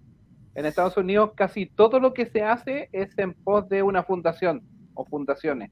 Entonces, cuando, porque estas cosas no, no, eran gratis, sino que tú las comprabas y era un precio módico, ¿cachai? Entonces, pero todo lo que tú compres o hagas durante el evento era para una fundación. Y eso a nivel general en todos los eventos, en las Comic Cones, sobre todo cuando son los grupos de fans, o gente que de repente tú vas a una, convención en Estados Unidos y no sé, sácate la foto, no sé, pues con el auto de Batman, ¿cachai? Eh, y, siempre es para una fundación, ¿cachai? A mí me mm. pasaba hace poco, ahora este año cuando viajé, yo me saqué una foto de, más del batimóvil de Tim Burton, ¿cachai? Pero supongamos, era de un tipo que lo hizo, pero supongamos él tiene una fundación de que saca a chicos de la droga, ¿cachai? Mira. Entonces tú te podías sacar una foto, ponías 5 dólares y te podías sacar una foto al lado del. Ahora, si queríais dentro de, pagabais 15 dólares, ¿cachai o no? Pero eh, el concepto de eso de fundación, la gente no lo maneja mucho acá, es como distinto. Entonces, no, me, me, ahí. Sí, lo que pasa es que eso es lo que te decía, lo que pasa es que, para serte sincero, yo me acordé de ti cuando los vi. Y yo por eso compré dos, ¿cachai? Y yo dije, a la Claudia le tengo que llevar sí o sí uno. me, me acordaba que, que, que, que, que, que yo no, eh, era como decir, chuta, era lo como más cercano que pudimos en el fondo. Como eh, sensible estar, de, con ella, claro. Estar con ella. Como estar como lo más íntimo, porque era como un, un site, un site show, como, una, un, como, una, como un evento aparte de la Celebration. Muy íntimo de Carrie Fisher. Y ahí lo vamos a, lo vamos a ilustrar. Me dice aquí eh, nuestro amigo David, que nos manda un gran saludo, también dice, si es posible amar a actores, en el caso de Carrie Fisher, nos pasó que no que es posible tener ese sentimiento. Y, y esto, esto del, del, vasito tenía, yo creo que me emocionó tanto porque eh, fue justamente en memoria Carrie Fisher. Eh, y, yo, claro, o sea, alguien puede decir, oye, un vaso plástico. Pero no, por el simbolismo, a mí fue súper importante, de verdad, me, me, me emocionó él, porque dije, pucha, los chiquillos estuvieron ahí, era un momento súper sensible, por, mm. porque era como el, eh, un homenaje yo creo que se hizo, pero todos todavía con el corazón adolorido, pues, ¿cachai? Mm, Entonces, como, eh, como que esa aura, eh, para mí de, verdad fue súper impactante el, regalo del vaso, así que... No, qué si, si en su momento no, obviamente yo quedé helada porque dije, oh, para mí fue re importante el, el, regalo del vaso. Y, además hay que, cuando se llama el evento de, poco, viene el sable de Leia ahora. Sí, pues. Sable por Leia. O sea, al fin tiene un sable que se lo merecía hace mucho tiempo. Bueno, ese sable va a ser hiperventa, pero, pero. sí, todos pensábamos que ella se lo merecía. Es muy bonito ese sable. Así Sí. es. Muy Bueno, bonito. Sí, ese- yo creo, yo creo que para nosotros ese, ese viaje fue marcado mucho también por eso, por, por el tema de, de, de- de- del fallecimiento de Carrie Fisher y, tema de eso de... sí, de- y de- se notaba, y sé que se notaba, se notaba, mira, así a grosso modo yo a contar un poco la historia. Esto es una, era una actividad que era eh, paralela a la Celebration, que era pagada, obviamente tenías que pagarla, y era, era una ceremonia, era una ceremonia formal. Y entonces Sí. nosotros, me acuerdo que los cuatro, eh, como hicimos estas poleras, que nos, nos molestaba mucho, que parecíamos como estos niños nazis, ¿cachai? entonces jugamos, los, los pusimos- sé. Claro, Los entonces nos pusimos una, una corbata los- y en la, en la punta de la corbata eh, cada uno con su símbolo, ¿cachai? Claro, yo tenía el Mandaloriano, tú tenías de lo del Lance Rebelde, el, el Ruperto Claro. obviamente es del Imperio porque era Darth Vader, y el, el, Y el Álvaro parece que tenía como la antigua república, parece una cosa Sí, así. sí, creo. sí. sí. Pero si tú te fijas después, bueno, no sé si están todas las fotos, pero la gente iba formal, ¿cachai? Era súper formal, ¿cachai? Y había gente que conversaba un poco, ¿cachai? Estaba todo relacionado con el tema de la ley Bueno, y ahí se ve, hay una chica que estuvo esta de un- BB-8, pero de gala, así como vestida de... Supongamos, como estaba el tema de este, el General Craning, entonces había mucho General Craning con, con etiquetas Claro. así de gala, ¿cachai? Y todo el tema. Y en el fondo era, era un cóctel abierto y todo el tema, y, y se subieron gente a conversar un poco de, de- de- a recordar un poco a, a, a Carrie Fisher. Bueno, en Así la es. foto anterior, eh, uno de ellos es, es- me parece que es un guionista que trabajó con ella, y el de acá es, ¿cuánto se llama? El, Silas, el, el, ¿cuánto se llama? El Chiquitito. Félix Sila, el, el anito, el de, ¿cuánto se llama? De Bob Roger en el siglo XXV. Mm, ¿Recuerdan ya. el, El. Claro, Sí. el El que, el que Luego. actúa como un palumpa en Sí. Más o menos. Sí, sí. Y, y en el fondo hablan un poco de, de- de lo que significó estar con ella eh, participando. También te mandó un video, pero bueno, es difícil contar, pero supongamos estaba el, uno de los managers que tuvo, que era Derek, Derek So we McKinnon, got que- to the signing area. She sits down Okay. for maybe 10 minutes. Mm. Había un poquito de viento en ese día. ¿eh? Sí. Un poquito de viento. Lo- más que nada, yo no lo voy a traducir, pero contarle un poco la historia. Lo que pasa es que él contaba de que eh, dentro de los cuantos viajes que hubo en convenciones, cuando ella, cuando, cuando la acompañó a convenciones, ella tenía que estar, eh, ¿cuánto se llama?, en un panel.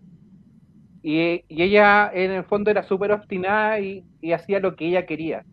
Entonces, eh, se supone que se supone que tenía que estar a una cierta hora y llegó dos horas tarde a ese panel. ¿cachai? Entonces todo el mundo así como reclamando y él como manager así desesperado porque no sabía cómo eh, poder salvar el momento, eh, le preguntó, le dijo, pero Carrie, ¿por qué llegaste hasta ahora? No, yo andaba haciendo mis cosas y todo el tema y no, no, no, no me interesa. Y todo. Entonces dijo, es que tenemos que ver cómo podemos solucionar el tema para, para ¿cuánto se llama? Para, para esta falta que nosotros tuvimos. Entonces dijo, mira, yo tengo la solución. y dice que fue a como atrás del backstage y tenían estas cajas donde tienen sus fotos, donde pagan la gente para que haga autógrafos. Se subió arriba y agarró un turro y empezó a tirarlo a la gente. como por responder y estaba vuelto loco. Y decía, imagínate, él decía la cantidad de plata que veo botar así, así a dientes. Entonces él decía que él amaba esa, esas como salidas de madre que tenía, ¿cachai? En cualquier momento, cuando él tenía que viajar con ella a alguna convención, ¿cachai? Creo que él no fue el único manager que tuvo en, en las convenciones, pero fue el último que estuvo con él. Mm. Derek, eh. Derek McKinnon, eh, eh, ¿cuánto se llama? Eh, bueno, lo, lo- bueno, lo conoció Álvaro, eh, que me acuerdo que después bajó y nos saludó a todos. Sí, nos fue a saludar, fue súper bonito eso. Eh, bueno, él fue el que trajo a Chile a, a ¿cuánto se llama? A, a la Comic Con, a Lando Carrician y a la, y a la, ¿cómo se llama? A la Luisa Lane. La, Eh, Buena. a la antigua, claro. La Margaret. Eh, ay. Ya. No me acuerdo el nombre ahora, pero, pero ella, ¿cachai? Él, él los trajo a Chile, ¿cachai? Y, Sí. y fue bien bonito la, la ceremonia porque varias gente se acordaba, aparte había mucha gente que en el fondo fans de Star Wars que han ido a otras celebration que, que, que en el fondo tenían fotos con ella, sus fotos que pagaron eh, gente que contaba historias o anécdotas de, de- de- de- de su relación que tenían cuando ella salía a caminar entre medio de, de la convención sin guardia, sin nada, y, y podías poder acercarte a ella, conversar sin mayores problemas. Yo me acuerdo que el Mauro Trooper, cuando fueron el 2015 o 2000 del 2015 parece que fue esa, Celebration, cuando ganaron el premio de Renacimiento, Ah, claro. eh, me decía que ellos estuvieron hasta como al final y ya ella salía y dice que andaba entre medio de, de ¿cuánto se llama? Del- de los pasillos a, a pata pelada y conversaba con cualquier persona, así, no, no- no tenía ningún empacho de tener ese contacto con la gente. Es cosa de ver sí. fotos de, de gente que ha viajado o ha estado con ella en las Una, convenciones. una, una foto muy bonita con Carrie Fisher. Sí, hay Muy gente que ella muy Sí. era muy afable con los fans, no nunca tuvo Sí. ese como rechazo que algunos de repente tienen. Él era era muy cercana, muy muy afable, era muy de piel, era era, era muy cercana y era muy muy cercana a los fans. Yo creo que también eso eh, provocó también una un, un dolor al, al, al, al fandom en general. No, y, algo, y algo que representa ese meme que es súper cuando dice Just Do It, donde aparece como la, la mujer trabajadora y que, le, y que le ponen la imagen de la ley, ¿ya? es muy Sí. símbolo de ella. Sí. Just Do It. O sea, Sí. como la mujer trabajadora ahí durante la Segunda Guerra Mundial. O sea, ahí está al pie del cañón. Sí, estamos de acuerdo con eso. Estamos de acuerdo con eso. Sí, mira, voy a aprovechar de, de integrar a la, a la transmisión a nuestro amigo Michi del Hotel, que está ahí en el, en el backstage. Así que ahí lo, lo- lo integramos. Así, un saludo para ti, Michi. Hola. Hola Michi. Dije Oye, que ¿cómo iba a las 10. sientes contra, contra Disney? Oh, ya, escribí la demanda. La tengo que Ya. Buenos días, o sea, buenas noches a todos. Así es. Bueno, estamos recordando. Michi, Bueno, ya pronto van a ser buenos días, así que tranquilo. Sí, sí. Así que no, nuestra experiencia en, el- en este homenaje que se hizo a Carrie Fisher, el año en que no la pudimos conocer eh, y se generaron todo este tipo de eventos, eh, que este era un evento muy íntimo, muy íntimo que tuvimos la suerte de, de- de estar presente en esta, en este, en este acto, muy, muy Sí. como, eh, como un acto muy íntimo. eh, dentro de toda la parafernalia que significa este hotel que era enorme y, el paisaje era, era, era como maravilloso, era igual era algo al lado de una piscina, ¿te acordáis? Una piscina igual era algo pequeñito. era muy- algo, algo humilde, por así decirlo, en el sentido de las presentaciones, ¿cachai? Los, los chicos que, los, las personas que iban ahí como hablaron, ¿cachai? Era todo como, muy como a una escala bien como cercana, por así llamarlo. Que, que refleja un poco lo que era Carrie Fisher también, lo que todo lo que ustedes mencionaban.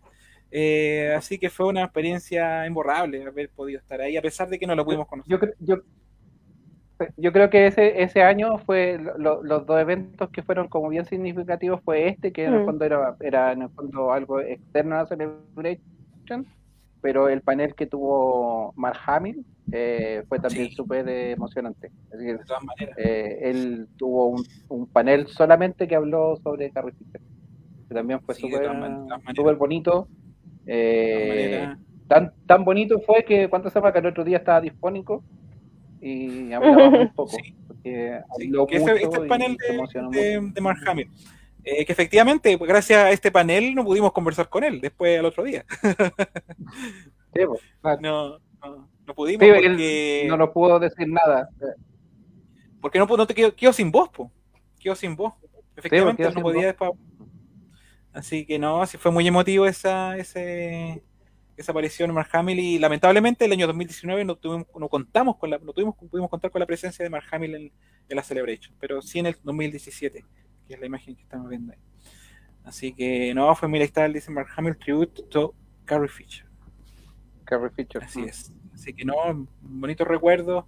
y si, lo, eh, pero y si lo quieren ver está en YouTube ¿eh? sí, está en podemos mandar ahí el, este- vínculo. sí. Vamos a poner ahí en la descripción del, del video de YouTube. Buena. Así es, así es, así que no, mm, eh, qué, qué bonito poder hacer este, este, este homenaje y recordar la vida de Carrie Fisher y, y repasar momentos que para muchos de repente no lo conocíamos de, de, de, de, Carrie Fisher, así es, así es, así es, así es. Este- este- esta, esta actriz que, que es muy importante en el universo nos Star. Wars. Así es. Así, así que te, te agradezco harto, Claudia, que hayas podido estar con nosotros. No, no es que te esté despidiendo, sino que eh, te estoy como agradeciendo nomás el haber podido estar Sí. precisamente, porque para mí esto es como la, el, como la, la, la ¿cómo se llama? La, la fan eh, por excelencia de Carl Fischer y de por lo menos la que conozco, la que conozco yo. Así No, igual me tengo que desconectar, chiquillos, así que gracias Sí, por la sí, invitación. Se nota que es tarde para la Claudia. Sí, no, de todas maneras, así que yo te agradezco un montón. Yo sé que toda la tarde tuviste que adecuar tu horario para estar con nosotros, eh, porque tenías ahí unos compromisos, pero se agradece un montón. Y yo creo Sí. que vale la pena, obviamente, hablar de Carrie Fisher. No siempre tenemos esta oportunidad. Eh, No, es súper entretenido. de la, de la- de la era de Vescar no habíamos tenido esta, esta instancia todavía, no había llegado la fecha, pero llegó, así que te agradezco un montón, Claudia, que nos haya acompañado. Sí, y a ustedes, besitos a todos. Igual. que muchas gracias, Claudia. Súper buen programa. Chao, chiquillos. Ajá. Que estén Chao, bien. Saludos a la Claudia. por ahí dando vuelta. Sí, eh, pasó la táctica, la cola, la Sí. táctica por ahí. chao, chao, chao. Saludos, que estén bien. Chao. Vale, chao. Carlos. Así es, mira aquí eh, el- nuestro amigo Gillo dice con Roxana Andrea Luna Saldías. Casi nombramos a nuestra hija como Martina Leya. Mira, eso no sabíamos ese, Mira. Ese dato. No se concretó ya que al nacer prematura no nos pusimos de acuerdo con el segundo nombre. Después, a mes conversando, coincidimos que Leia era un hermoso nombre. Pero mira, tuvieron esa posibilidad, en un momento casi le ponen Leia a su, a su hija Leia. Así es. Bueno, nuestro, ¿cuánto se llama? Yo tengo unos amigos en, en Argentina que sí, a su hija eh, sí, pusieron Leia. sí, no sé, qué pasaba, así como hay unos niños que les ponen Ana aquí, no sé. Como chistoso, sí. Michi, ¿cómo, ¿cómo estás, Michi? No habíamos podido conversar contigo. Ll- Llegué para el final, qué triste. No, pero está bien, el- el- bueno, el- el- el- el- pero, pero tuvo como, como gente de la, de la nueva generación respecto Ah, sí, a pues, Carrie ¿verdad? Oye, Podemos, también quería- tenemos que tener tu opinión respecto a esto. Sí, yo quería, disculpa, saltando un poquito de Leia, quería pasar un poquito de la propaganda. Sé que a ustedes, los chiquillos, les mandó hoy día la- las imágenes. Estos sí. son los álbumes. Buenísimo. Ah, qué ¿En bueno. Oye, ese dato está muy bueno. Ahórrense la plata porque están vendiéndolo en 30 lucas. Están a 10 mil pesos en la librería chilena. En busca libre están a 30, increíble. Yo lo vi, Sí. sí, bien lindo. En serio. Y- pueden- en Mercado Libre, a 14. Son En Busca Libre, 14. Preciosos. En serio, son preciosos. Hoy Oye. Yo me quedé sin plata, sin plata en la cuenta por tanta, tontera. Eh, porque no me quedaba mucho. No, pero el valor que tienen es muy bueno para la calidad que ¿En tienen y no son, no son libros como infantiles, no son porque Mira, yo he visto, de repente tienen como, no sé, pero son buen, buen buenos. Sí, el pelado vive abajo, vive a, a media cuadra, así que va a estar ahí. Sí. Ahí muestra, primera hora. Sí, Voy a abrir la en cortina. El lunes ¿En voy a abrir la cortina con ellos. serio, les Así que- recomiendo porque está muy barata, muy, muy Oye, barata y se van a acabar. ¿Mm? ¿Son tapaduras? Tapa dura. Sí. Sí. Oh, qué buena. Ya, entonces sí. No, y aparte que dentro tienen como insertos, tienen como cosas despre- Sí. como desplegables. No, y, mira, qué cosa más hermosa. mira, al- muéstrate alguna, alguna, alguna papita ahí del, del. Mira, pues qué cosa más hermosa. Ah, qué bonito. No, y traen uno- unos como esos típicos cosas como cosas interactivas, como, no sé, pues, bueno, no sé si se pueden ver. Sí, ahí se desplegó Ah, un-. Claro, como unas cosas, el- como, no sé, pues, no sé, pues cosas para separar acá, no sé, pues yo, yo la verdad no. Ahí porque como una están, como metidas, ¿no? para que no se te romper, pero tiene cositas así. Tiene unas cosas bellas, bellas, bellas. Por ejemplo, el de droides tiene una cosa que me encantó, que bueno, ahora no se puede mostrar mucho acá porque cosa, y es como un círculo donde tú viendo las combinaciones de las droides con la fábrica. Entonces, eh, tal como son como dos círculos que, que son como dos ruedas que van coincidiendo y te dicen, no sé, pues cómo coinciden las invenciones de cada droide en otro libro. Entonces, No, serio, muy recomendable. muy bonito, muy, muy bonito. No lo compres, claro. Yo, li- vi el libro de, la, de Spider-Man, que también hay uno de ese, de ese estilo, pero, pero ese eh, era como, ahí está también, se llama Spidography, es como la línea de libros, porque el, Sí. el de Droid era como, em, ¿cómo se llama el de Droid? Se llama. Droido- se Droidography. llama Droidography. Y ese era Spidography, es, como una línea que de libros que están saliendo, así que hay que tener ojo, porque pueden salir de otras temáticas también. Que son Recomiendo yo- medianamente yo- nuevos. Y están yo en castellano, obviamente. en castellano, ¿no? Y sabes que el día yo me lo topé por suerte, así que en serio recomiendo comprarlo. Bueno, Librería chilena Sí. es el dato primordial, porque yo lo vi también en, la, en, la- en las librerías estas de lo, del mall. Están tal vez una luca más caro, pero ahí O parece eh, que 11.900, 11.900. el stock, el stock no es tanto en esos lugares, pero la librería chilena puede que haya más, así que hay más Claro, seguro que la- vayan a la librería chilena. La derecha tiene dos lugares, uno que está en la hora Casa del Pelado, en, en en Ay. huérfano al llegar a MacIver. a la Mariana McKeever, y el Ahí otro está al lado en San Francisco, al lado de la iglesia de San Francisco. Sí. Sí. Oye, Claro. es, Ma- oye, te es, es. MacGyver, es MacGyver, MacGyver. No, No digan más MacGyver. Yo me acuerdo, yo me acuerdo, yo, yo, ¿cómo se llama? Yo me acuerdo que, me acuerdo de la primera talla que me hicieron mi amigo argentino fue, che, boludo, acá que le gustó la serie de MacGyver, ¿ah? le pusieron el nombre en la calle. No, weón, no sea así, es MacGyver. No, en serio, aprovechenlo porque está muy buena la oferta y, y en serio, o sea, es, que- es como lo que yo les decía en, lo- en el, por, por el chat, que era, hay que aprovechar estas cosas porque normalmente después los, los tipos compran todos los libros y venden los libros mucho más caros. Los, los acaparadores de... Sí, y después se venden en el Mercado Libre. De hecho, yo vi hoy día Mercado Libre Claro. a 15 mil pesos y con el envío te sale, termina siendo 17. ¿Cachai? Claro. Claro, eh, tú veías ese libro a 17 mil pesos y decís, no está caro porque es muy bueno. Pero el precio original son 10 mil pesos. Entonces, Mm. y, Yo y diría- después yo- me yo libre a que- 30 y me- Yo diría que menos incluso, porque todo el, el- el- yo, pues lo que estaba averiguando, la línea es mucho más, va por otro lado, pero yo creo que es menos el valor. Creo que en otro lugar, puede que esté más barato, ojalá, pero yo estoy dando lo que yo sé, prefiero decir el lugar que yo sé que es la librería chilena. No, pero 10 mil pesos un libro de esa categoría, yo creo que es muy recomendable No, y vale, está muy bueno. vale la pena, pero increíble. Así que Muy buen barco. Y aquí el David nos dice que está comprando las naves de Star Trek, mira, ¿eh? y dice mezcla ficciones con dia- diagramas creados, mira, está bonito. Sí. Esa también es una, una línea muy buena que nos estamos saliendo un poquito de Star Wars, pero eh, las naves de Star Trek están bastante interesantes. Sí. Ahí Eduardo sabe mi nave. Así la- es. la- la mía me la tiene Juan. Así es, así es. Bueno, eh, como retomando un poquito la- el tema principal, eh, te preguntaba a Michi, porque Michi es como de la nueva generación, obviamente, no es que no es como sea, es de la nueva generación, y él Sí. vivió la- la- las películas de Star Wars un poquito, creció con las precuelas. Tú creciste con las Sí. precuelas en realidad. Ahora- Entonces tu, tu amor por, la, por las películas va un poquito basado en eso. Tú tienes una afición no por Boba Fett, sino que por Jango Fett, por ejemplo, que son muy Ujú. destacables en, en- en Sí. la historia de una persona. Y, pero Carrie Fisher igual, yo creo que ha traspasado un poco la- la- las barreras de las películas, obviamente, el Val Princesa Leia, sobre todo. Sí.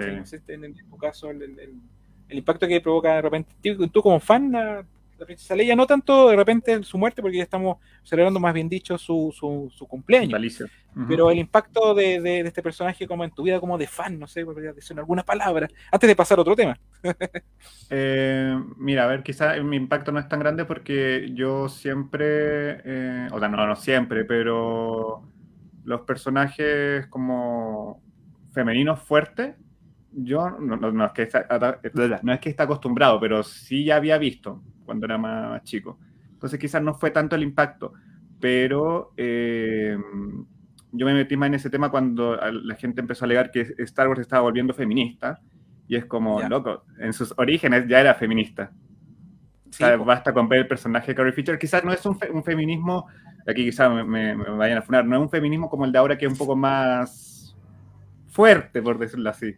O sea, es un feminismo más, no sé si decirlo sutil, pero que no, que, que- que- yo creo que lo estaban diciendo acá porque lo estaba escuchando delante. que es como que cree- Mm. Sí, es como un feminismo más de, de, de- de ser iguales. No, no que tenga que ser un personaje que No tenga es- que opacar a otros, por no decirlo es- de alguna manera. Eh, no es un feminismo avasallador, ¿cachai? ¿no? Mm, No es sí. que no es una- un feminismo que quiera destruir, ¿cachai? O como o romper ca- cabezas, ¿cachai? Eh, Claro. Es como el feminismo a la par, ¿cachai? Eh, Sí. Somos los dos iguales, ¿cachai? Vamos al- Sí. a la par. Ah, eh, lo que dijo Mace, pero más bonito. Sí, no estamos de acuerdo, sí, es un, es un feminismo más sutil, eh, pero sigue siendo una, una- una persona como muy fuerte. Se nos planteó la princesa Leia como un personaje muy fuerte, que en el Imperio contraataca ya estaba dirigiendo a las tropas, ¿cachai? Ya estaba dando órdenes, y de manera muy como natural, o sea, no se había forzado. Eso, creo que es una de las grandes cosas. Esa era natural la palabra. No se, no se ve forzado, y teníamos que un, un- un personaje que era de la misma edad que Luke, y Luke siempre se mostró como obviamente un- mucho más como un niño, ¿cachai? Que jugaba en la casa con las naves y, y mucho más duditativo. Teníamos la contraparte de, de- de su hermana que era completamente ya como se notaba que tenía una formación y ya era princesa galáctica, pues, ¿cachai? Ya estaba metida en la política. Entonces, ver ese personaje en los arbores de los 80 eh, fuerte, yo creo que no, no es menor y yo creo por algo estamos habla- hablando de eso. Sí, ¿sabes qué? No sé, yo, yo bueno, disculpe, aprovechando porque ahora estaba haciendo como un poco de idea. Cuando salió la idea de la Padme, yo creo que trataron de hacer lo mismo que con la Carrie Fisher. la idea de crear un personaje Claro, pero realmente yo creo que no le resultó para nada, porque la verdad que, bueno, seamos sinceros, la actriz tampoco está muy interesada en, en brillar como Batman, eh, pero a pesar de que es una excelente actriz. Eh, pero yo siento que en, en eso, en eso Carrie Fisher como que, porque se la jugó por entero por el personaje. Mm. Y si vemos la trilogía original, o sea, es la, o sea, no hay otra princesa. No, pues. No hay ninguna princesa en la galaxia, es la única princesa. Claro. Yo cuando veía, la, veía a Carrie Fisher, veía la película, el, el, el película, o sea, el- la primera, no, no esperanza, y decía, no hay más reyes en todo el país, en todo el- toda la galaxia. Un universo, tantos planetas. Claro, o sea, es como. Es como la Orlando princesa- Carrician. Claro, no sé, me, me, me, me- como el único negro, claro, el único persona de color. Claro. Eh, Eso fue, yo, yo creo que, y ella se apoderó de ese concepto, lo cual está súper bien, repito, súper bien. Saca tu cruz de fuego. Es de manera natural. Claro, después uno, analiza las películas, efectivamente tiene todos esos agujeros de guion y todo el asunto. Y lo que conversamos también la vez pasada respecto a, a que en un universo tan, tan expandido, tan, tan vasto, por así llamarlo, seguimos hablando de los Skywalker, pero bueno, ese es tema harina de otro costal.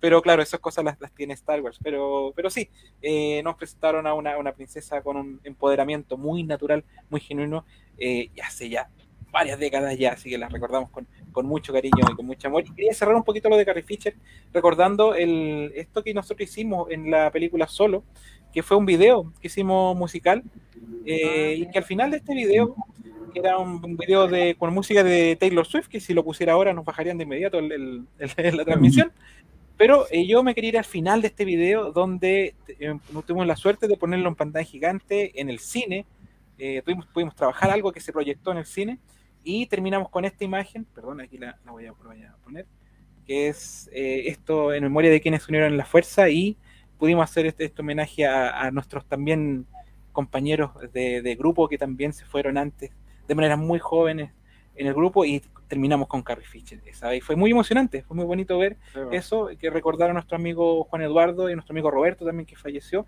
Y yo lo quería mencionar porque justo hoy día se cumple, también está de cumpleaños, así como Carrie Fisher estuvo de cumpleaños, también se cumple eh, un año también más de, de- de su nacimiento de, de nuestro amigo eh, Juan Eduardo. Del Gizmo. Juan Eduardo Guismo. Así que eh, también yo lo quería mencionar, lo quería recordar, a pesar de que es algo más personal nuestro. Eh, yo sé que eh, Michel no lo conoció, lo conoció a través de lo que nosotros estamos hablando, pero él también era un integrante de Fansolo eh, y también Roberto Mora. Y, y más aún todavía que tengo a Cristian González aquí, quien Roberto también era su compañero de trabajo.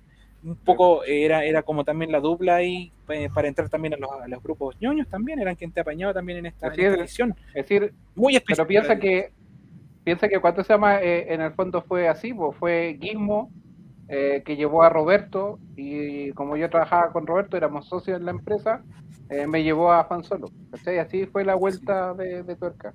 Y Juan Eduardo eh, lo conocíamos jugando rol. Entonces, Roberto, Sí. ¿cachai? Entonces, es como hay un...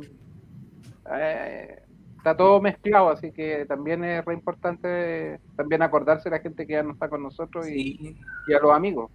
Y sobre todo que la fecha también no- nos amerita. Hoy día eh, es un cumpleaños de, de Juan Eduardo Guillermo Guismo, eh, precisamente, y que ella también, él también cumplía muy cerca, de, tiene su cumpleaños muy cerca de Carrie Fisher. Así Mm. que va nuestro recuerdo, va también a nuestro saludo a la familia también, a sus papás eh, de Juan Eduardo, eh, y a todos los que lo, lo recordaron y que muchos también fueron hoy día también a, a visitarlo. Eh, y también el recuerdo también a Roberto, que Roberto de repente pasa un poquito más opacado respecto a Guismo, porque no, lo- no todos tuvieron la, la cercanía con él que tuviste tú, Cristian, y que los que pues, tuvimos sí. también en ese momento, porque él participó menos del grupo, él también tenía un tema familiar también y después tuvo su Mm. enfermedad que fue de larga data. eh, y fue bien compleja. Y yo me acuerdo que fuimos también al funeral de Roberto junto con Guismo, precisamente.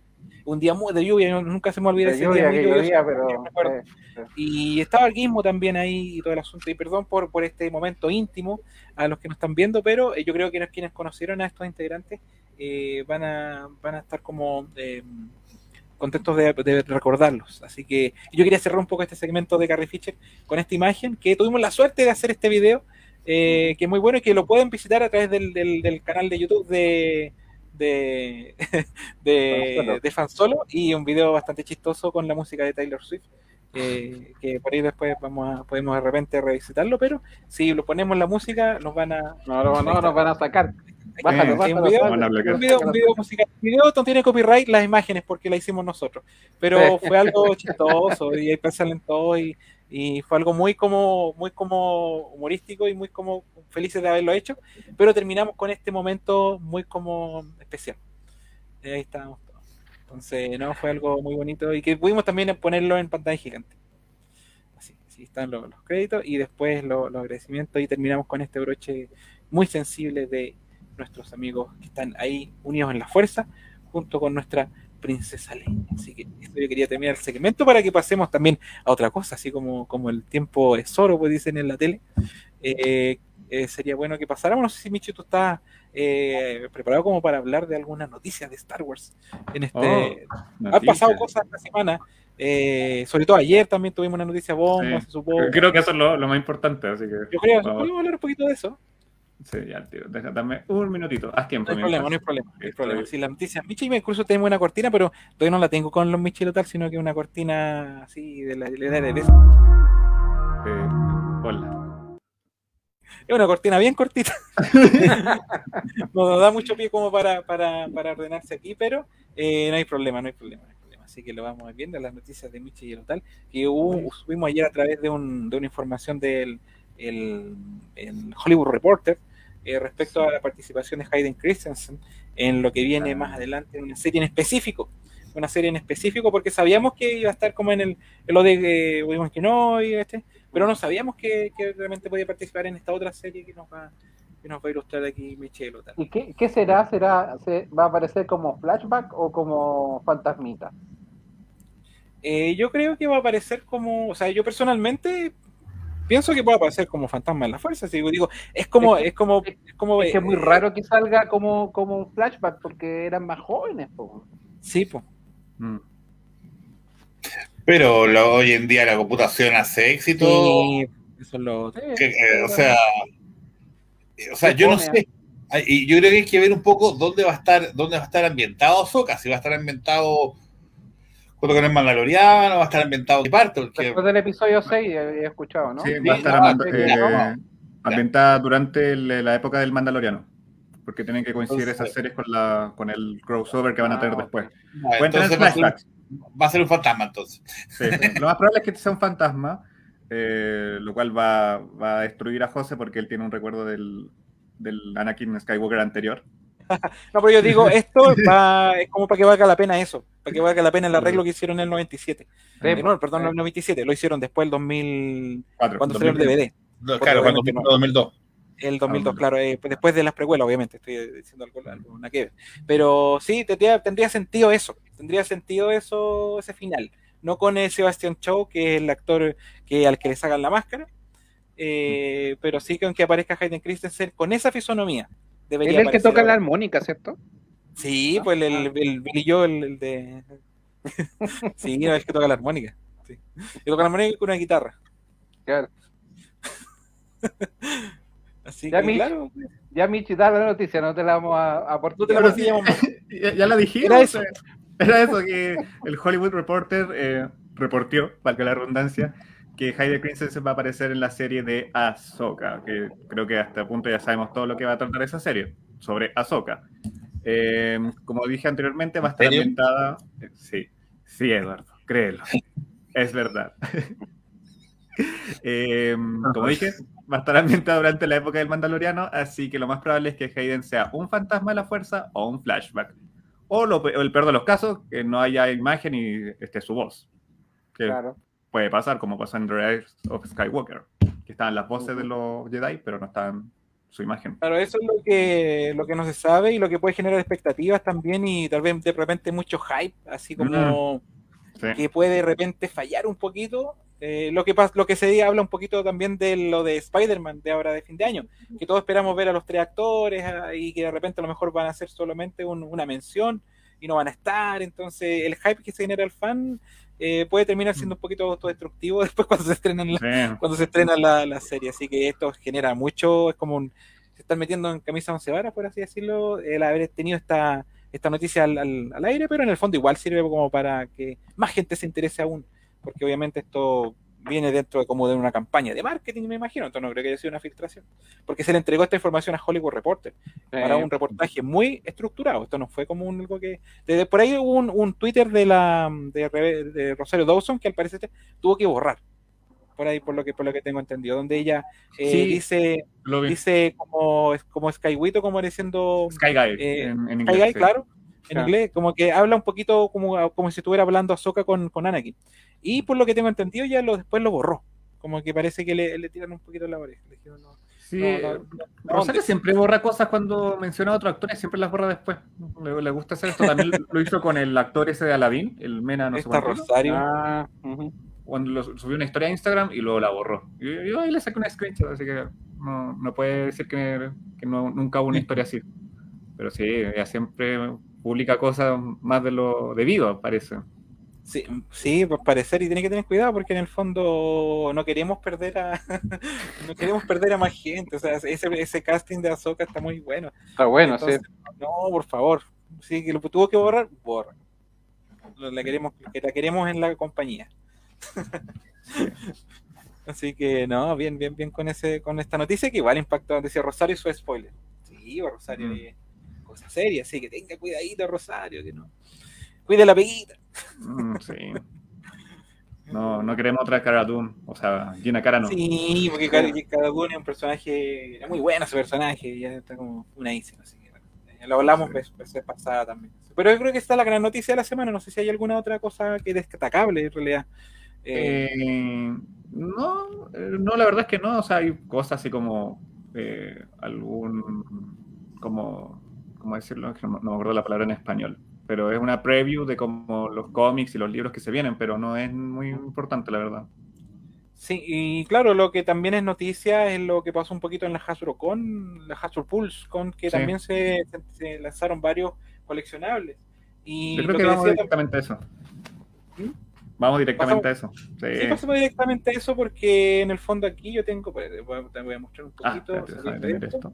Y de hecho mismo vamos a hacer el, el, el, el, el link al tiro con Michi. Lotal, con tu, con tu- sí, Eduardo se fue, eh, no quiso, es que no quiere ver los coleccionables, yo creo que Eduardo, Sí, porque sí, yo que- creo. No quiere sí, seguir gastando arranca plata. porque no, terrible, sobre todo lo que, lo que tiene que ver con esto, que es el sable que se anunció eh, sí. de, de Ley Organa, eh, precisamente por lo que estamos hablando hoy día el tema, el cumpleaños también de Carrie Fisher, yo creo que quisieron lanzar en este momento también esto que es el sable de, de Carrie de esta línea de Force FX Elite, eh, donde ya tuvimos también el lanzamiento de la, del de Rey, Sí. Eh, ahora tenemos este sable que en, en la misma presentación, en la misma calidad, muy bonito, eh, es un lanzamiento que todavía no está para la venta, solamente se menciona, pero ya tenemos el producto.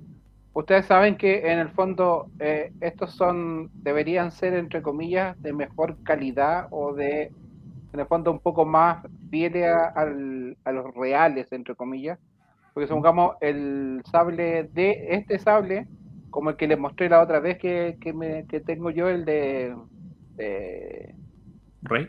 de Rey, eh, ya existen en, en cuanto se llama la línea que tiene eh, Disney World Park del, de Batú, en, en los Mm. parques. Ya existe el sable este.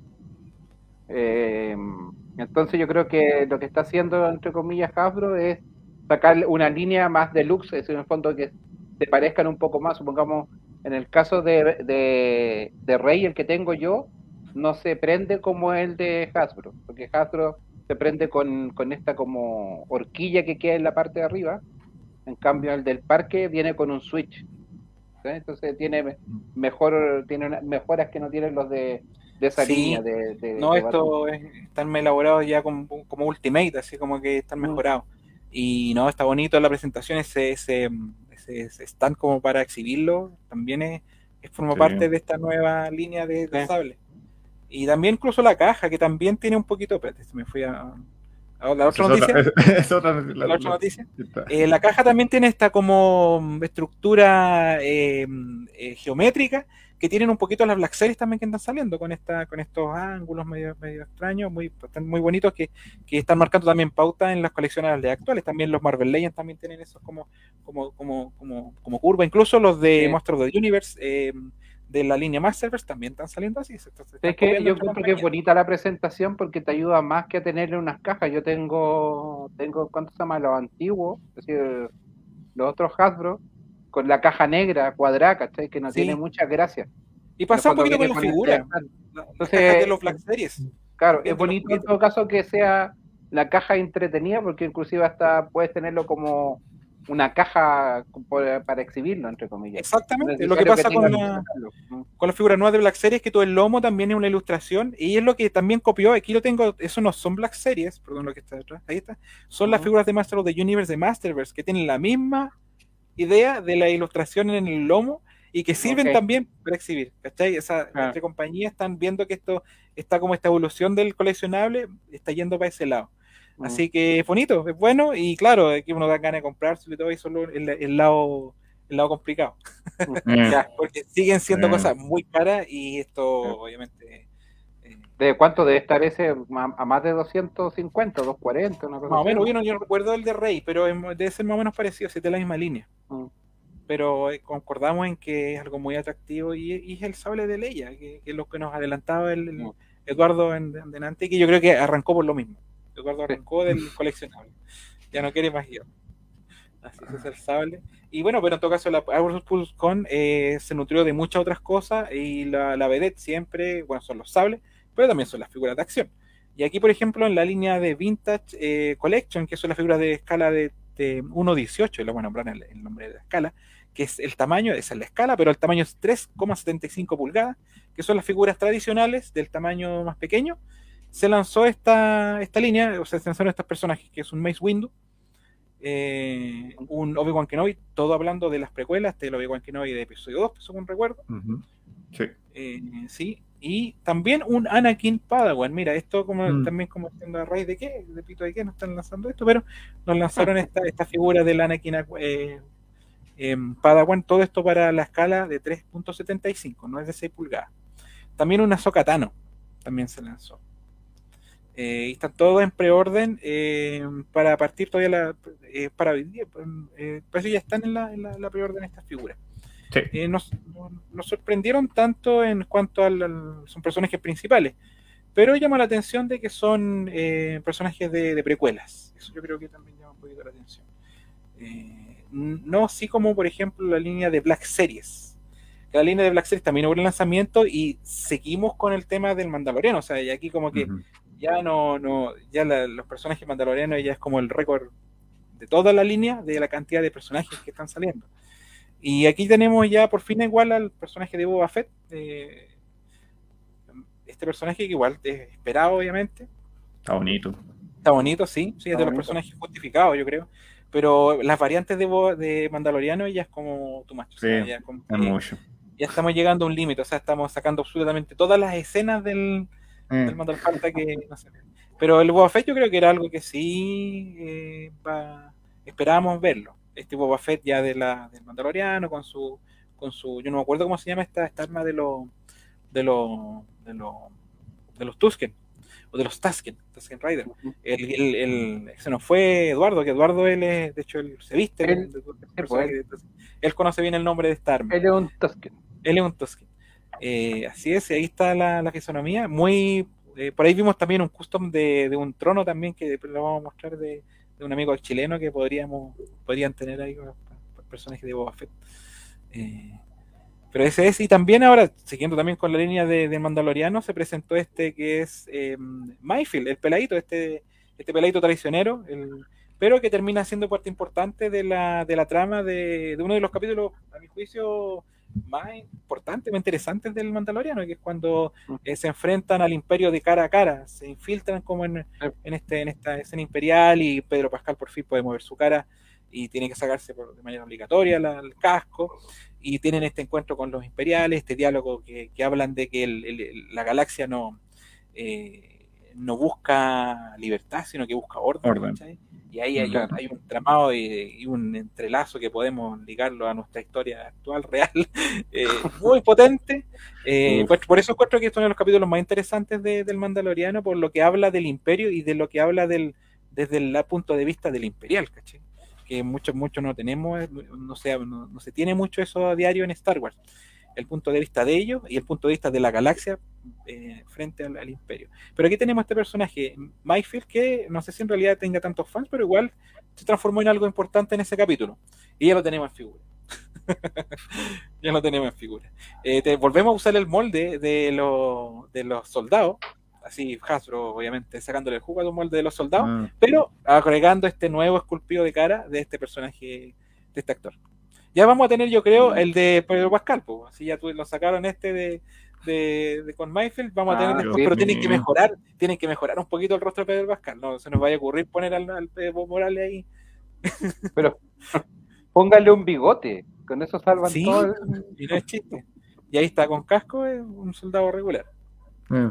Y ahí está haciendo su pose. Está bien logrado. Está, este, Está bien logrado. logra esta, esta figura de, de Mayfield. Así es, así es. Así avanzamos también a otras cosas que se, se mostraron. Este también que era un que se caía de cajón de que este personaje Mandalorian de cual iba a aparecer. Cobb Van. Eh, yo no sé si causa expectativa. Yo, no, yo la verdad no sé si tendría esta figura. Es importante en la trama y es llamativo. Pero no sé, en realidad a mí personalmente no, no me atrae tanto. Y se supone que va a salir también más adelante en, el, en la serie también. Por ahí se dijo. Este personaje de, de Van. Si tuviera plata, lo compraría, pero Está muy bien logrado, eso sí. Mm, Hay que decir Como, no tengo, no lo voy a comprar. no lo voy a Exacto. comprar. Y, le- y, y como le queda el traje, es realmente como le quedaba al actor, porque al actor le quedaba como Mm. bien apretadito, pero era como, era como alto y le quedaba como grande, como chico. Le Sí. quedaba chico el traje que se le veía. Como Y está, está tal cual, tal cual. Cuando se le vio con el casco apareciendo, y para que el público creyera que Boba Fett, todos dijimos, no, pues ese weón no, no es No Boba es. Fett. Es un mamarracho, este, está un, un mamarracho, un mal cosplay. ¿cachai? Claro. Eh, pero no, era, era Code Bank que va a aparecer más encima, así que eh, no solamente va a aparecer como figura regular, va a aparecer como figura deluxe, así que va a ser más caro todavía. Ah, Va, va- va a rondar por ahí los 29 dólares, ¿cachai? Va a llegar aquí Uy. en 35 mil pesos, fijo, chuta. como la, 40. la figura 50, 40, 39, como el libro. como la, como el libro. Claro, como el libro. Eh, y es deluxe porque tiene como la misma eh, orden de, de, mm, de elementos que lo- el personaje de Boba Fett que salió anteriormente y el Mandalorian también que lo tuvimos, que teníamos como el jetpack al lado. Si este personaje le hubieran puesto el jetpack aquí, igual podría ser perfectamente como una figura normal. Pero Claro. lo transformaron en deluxe, por la caja más grande. Así que ahí lo tenemos, eh, Cobb Band, que igual está muy bien, está muy bien Sí. llevado como a la- al juguete. está- nada que decir. Tiene también este misil que lo tenía como arreglado, ¿se acuerdan? Mm. Claro. en, la- el jetpack, no era el jetpack eh, obviamente tradicional de Boba Fett. Eh, y tenía también el arreglo en, la, en el jetpack también, este parche que sale, eh, porque Han Solo le pega con el, con el bastón y le Sí. rompe el jetpack y justo esa, esa está- diagonal sí. está en el jetpack, así que eso también se aplaude. pues, se aplaude. Y al final igual voy a terminar comprando esta porquería. Yo no quería, no quería, no quería, no quería, no quería. Oye, yo debo confesar que cuando apareció ese personaje en la serie, en el capítulo, yo no cachaba que era la armadura de man. No, Y ¿cachai? lo- Ya. No cachaba, yo decía, ¿qui- ¿quién es esa weá? O sea, no, no, no, porque no veía bien los colores. Pues porque yo soy un medio, ustedes ya cachan, pues medio Sí, claro. obvio. Y cuando apareció Fett al final del capítulo dije, uy, parece que este actor sí lo conozco. Y ahí empecé a investigar y dije, ah, este Mora Morris. Ah, ya entendí. pero Oh, estuve con él, estuve con él, te- te- te- Sí. te- con él. Eh, Cuando estaba con él estaba más, más joven. claro. Estaba distinto y estaba con pelo y Sí. más- estaba más flaquito también. Sí. Pero no, Así y aquí que- también tiene esta ilustración que con lo que hablamos, estas cajas que pues. son de para generar, entonces dijo, yo igual yo tengo varios del Mandaloriano y, y no, igual voy a querer tener ahí esa, esa sección llena. Este hombre no aprende. ¿no? Así es. Y mira, dentro de la, del- de la línea de Vintage Collection también nos mostraron esto que esto decepcionó un poquito, porque por muchos dijeron esto, pero parece maqueta escolar. Es en la cantina de, eh, de Navarro, de Ne- Nevarro, perdón, no Navarro, Nevarro. Ah, Navarro. eh, Nevarro, eh, que muchos se lo imaginaron de otra manera. Eh, y es como esto. Y traes una figura de un Shadow Trooper, o sea, de un Death Trooper, perdón. Esto es lo que viene en la cantina de Nevarro. No, no, no, no es más que esto. Entonces, no, no. A algunos les gustó, pero hubo más personas que lo criticaron. Y viene con esta figura, eso sí. Muchos lo compran estos porque también vienen con, con una figura exclusiva, que es distinta a la línea regular de los Death Troopers. No sé qué cosa distinta va a tener esta, esta caja. Pero Nada. creo que el sombrero, el sombrero, Ah, distinto. el sombrero. Pero esto lo- también se lanzó y también estaba prometido de antes y no fue sorpresa. No fue sorpresa. Eh, se lanzó algo muy parecido de la, del Palacio de Java también, que era como en la parte donde estaba Han Solo, que ese sí era más, más atractivo visualmente. Este no tanto, pero bueno. Ya- ¿También lo voy a comprar? No, no, en este la verdad que no. no, no. Es Ah, que yo la línea, a la línea de 3.75, como que la, eh, le- en pos de las 6 pulgadas, como que he tratado de, de dejarla de lado. Eh, pero cuando se tratan de vehículos, por ejemplo, la nave de Boba Fett, es imposible que vaya a aparecer un Slave One a escala 6 pulgadas. Así que la escala 6 pulgadas, en mi caso, yo la, la dejo para cuando hay un vehículo, güey. Mm. Todavía no compro esa nave, a lo mejor no, no sé si la compro, todavía estamos cotizándola, pero me encantaría tener ese, ese Slave One que está muy bueno. No así la cantina de Nevarro, no así la cantina de Nevarro, tengo que reconocer. Pero bueno, es uno de los anuncios de- del día. Y este también está interesante, también este 3.75 de las figuras pequeñitas, eh, que también esto hace rima con una- un, un diorama que también nos vendió Hasbro el año pasado, de la de Tanti, de la Tanti, del pasillo de la Tanti. Y nos vendieron primero el, el- el diorama y ahora nos venden las figuras para colocarlas en el diorama. Mira tú, qué, co- qué conveniente. Mira. Y lo bueno que las caras de los soldados, de los rebeldes, eh, son todas distintas. Tenemos aquí un choquito, tenemos aquí uno más asiático, tenemos aquí un a Gareth Edward, ¿cachai? Eh, ya, al- ya Antilles. Entonces está buena, esta está, está muy bonita, está, Está bonita. Sí, está bonito Sí. y la presentación también está, está bonita, la caja donde vienen, que es como, como distinta a la- las que habían aquí en estado. Así que los que hayan comprado esa diorama de la Tantip, eh, está muy buena está para, para complementarlo. Eh, con Stormtrooper y con Darth Vader, imagínate ahí con, con los Eh. soldados. Está, está muy bonito. Está muy, muy bonito. Así que esa era una de, las de las otras novedades. Pasamos a otra cosa. Y bueno, el sable que ya lo vimos. Eh, el sable de la Leia. Tiene más imágenes, sí. Ah, esa, esa es la que me faltó. Esa es la que faltaba. pero. Sí, pero sí. no, pero hay que mostrar la base que está brutal. Y obviamente lo, se puede usar con sin la, la hoja y con la hoja. Esa es una, una gran, una gran cosa. Está bonita. Y bueno, y la, y la Ah. leyenda de la torta es el Rancor, que esto también se sabía. La verdad es que estos, los anuncios de, de, de figuras eh, no fueron tan sorpresivos. De hecho, no hubo, no hubo ninguna sorpresa, la verdad. Tal vez el Cop Band, ver a eso era, era bueno, pero aquí esperábamos ver otras cosas. Esperábamos, no sé, pues esperábamos ver a Big Fortuna que nos prometieron. Esperábamos ver a Fennec Chan también. Y nos las Sí, mostraron. Yo creo que se hacen tan seguidos estos Hasbro Pulse con que, mm, que lo dejaron guardado para fin de año, tal vez para otro, para otro evento Mm. que vayan a hacer dentro de este año. Eh, porque esperamos ver a, a Fennec Chan tal vez más cercano al estreno de el libro de Boba Fett. Claro. Y tal vez para esa época tal vez salga un trono también. Quién sabe, así como el que nos Claro. ofreció nuestro amigo de Custom Chile. Eh, Ah, que lo podríamos mostrarlo por ahí, que no lo tengo todo a mano. Eh, eh, pero esto es un, ¿cómo se llama? El Hasbro Haslab, que se llama, que es un proyecto de crowdfunding, por así llamarlo, donde em, se tiene que llegar a un, a un, a un- a una a un- ¿Meta? como- a una meta, claro, una meta de personas para poder realizar este proyecto. Eh, así lo se hizo con la Razor Crest del- de la nave del Mandaloriano. Y Ujú. eh, no recuerdo qué otros proyectos más se han hecho, y la mayoría, la mayoría, el noven- 90% de las cosas de Haslab se han hecho a realidad, así que este también va a ser algo real. Y este es un enorme eh, Rancor de 6 pulgadas. Brutal, eh, muy grande, casi de un metro, ¿cachai? Eh, Pero Tremendo. sácame una duda. ¿El metro es con los brazos extendidos o de altura? mira, aquí dice. eh, ah, los brazos extendidos, no es de altura. De altura tiene 44 centímetros de altura. Y con las Ah. manos levantadas como llega a 60, una cosa así, ¿o no? Claro, sí, que 68. eso había leído. 68. Sí, con la extend- la- la- 68 de alto con todas las manos extendidas, pero lo, Claro. el metro va hacia lo largo. A lo largo. Mm. Si le hacen la, la- como las articulaciones. Pero haciendo ese gesto ya podías llegar como a los 60, 50 centímetros. Como para comer, comiéndose, mi, mi gente, ponele ahí una figura de los, Mm. de los, de los guardias camorreanos, Claro. que ya está también en la línea. O una Esto- cervecita. También, le, cabe una lata de cerveza, creo, en la De más, de más. Se agarra con una lata de cerveza. Y esto está dentro un poquito del marco del aniversario del Regreso al Jedi que vamos a tener próximamente, más adelante, en, no sé si en el 2022, 2023. Pero ya de aquí en adelante van a empezar saliendo. Esperemos de que se salga un poco de las figuras del Mandaloriano, que estamos un poquito saturados con figuras de Es Mandaloriano, verdad. Eh, para poder pasar, por ejemplo, a cosas de al Jedi. Hay mucha falta, hace mucha falta eh, personajes del Palacio de Java. Eh, se nos prometió un Big Fortuna, que también yo creo que está reservado un poquito para cuando ya haya un aniversario, ya más cerca del aniversario. Pero tenemos este, este proyecto que nos tienen que mostrar con anticipación porque es un proyecto que se tiene que financiar por los fans.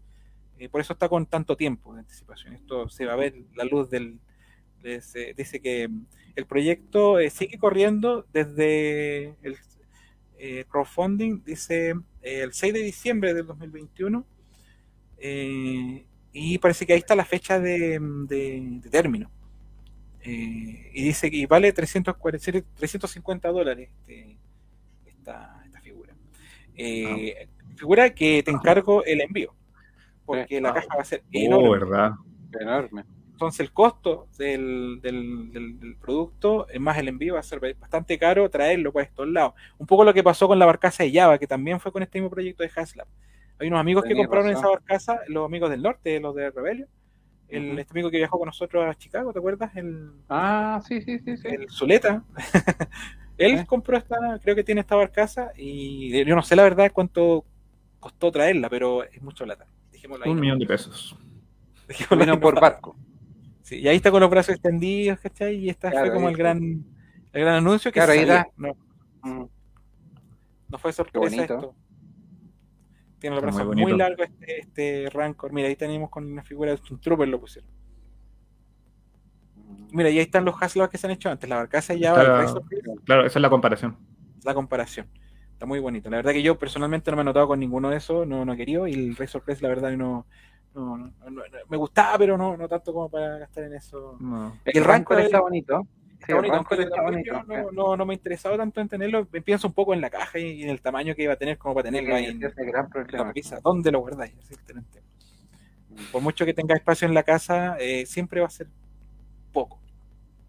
Mm. Pero es muy buen proyecto, eso sí.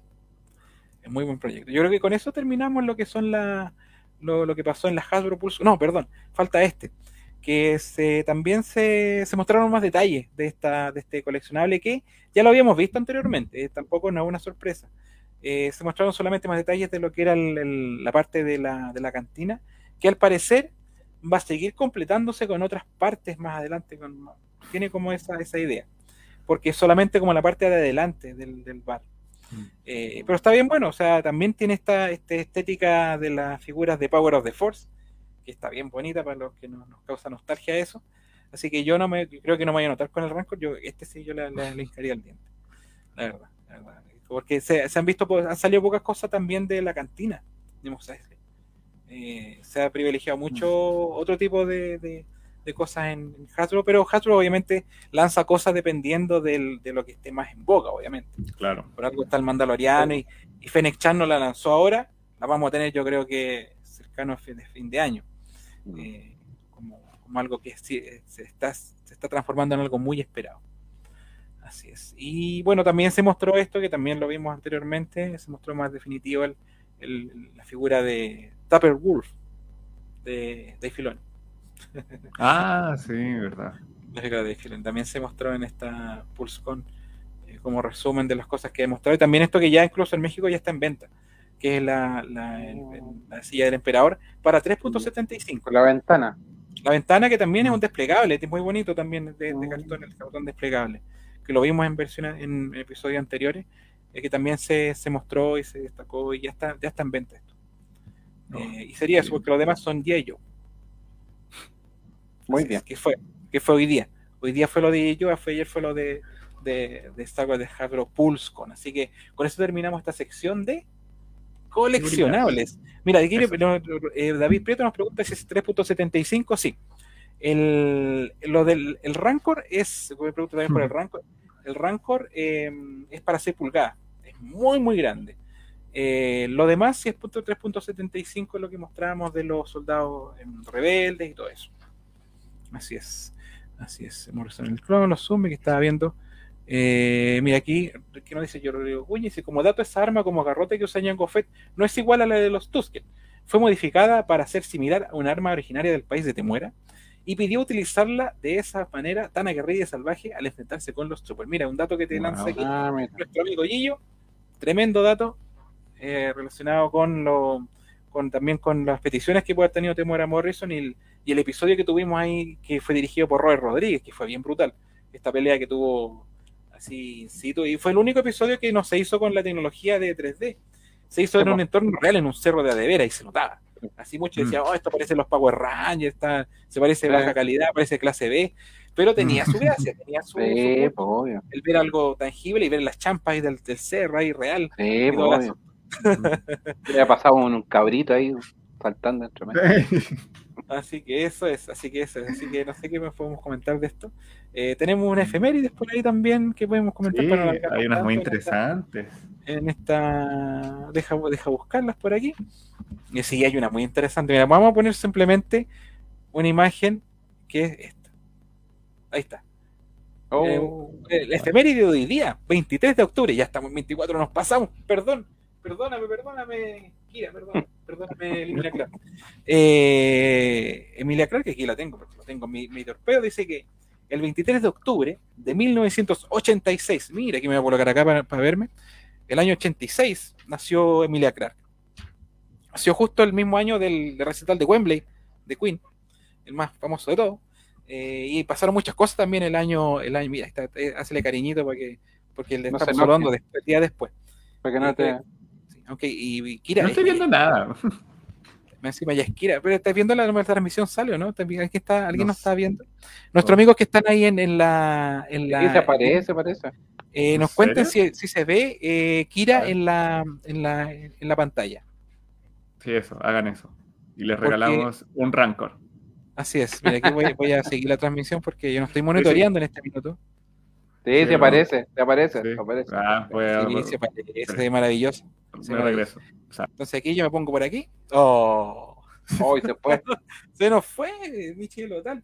Eh, dice que Emilia saltó a la fama internacional por su papel de Daenerys Targaryen, que nunca me sé cómo pronunci- pronunciar eso, en la serie Game of Thrones, Sí. obviamente. Y, pero en el 2018 interpretó a Kira en el papel de la película solo A Star Wars Story. Así que estamos engalanándonos con la. Que está ahí mirando. con nuestra actriz Emilia Clark. eh, que esperamos verla, esperamos verla como Kira en alguna de estas aventuras de series ¿Quién que nos ofrece. Yo creo que además se le está potenciando mucho en los cómics. Michel Otar lo sabe muy bien Así es. y, y lo vamos a agregar a la transmisión. pues, Michel, aquí está, está perdido. ahora, oh, Oh, hola, Mitch, ¿qué estás sí. haciendo? Ahí sí. Eh, Michel Otal, que es muy versado en este tema de los cómics de, de, de- de Kira.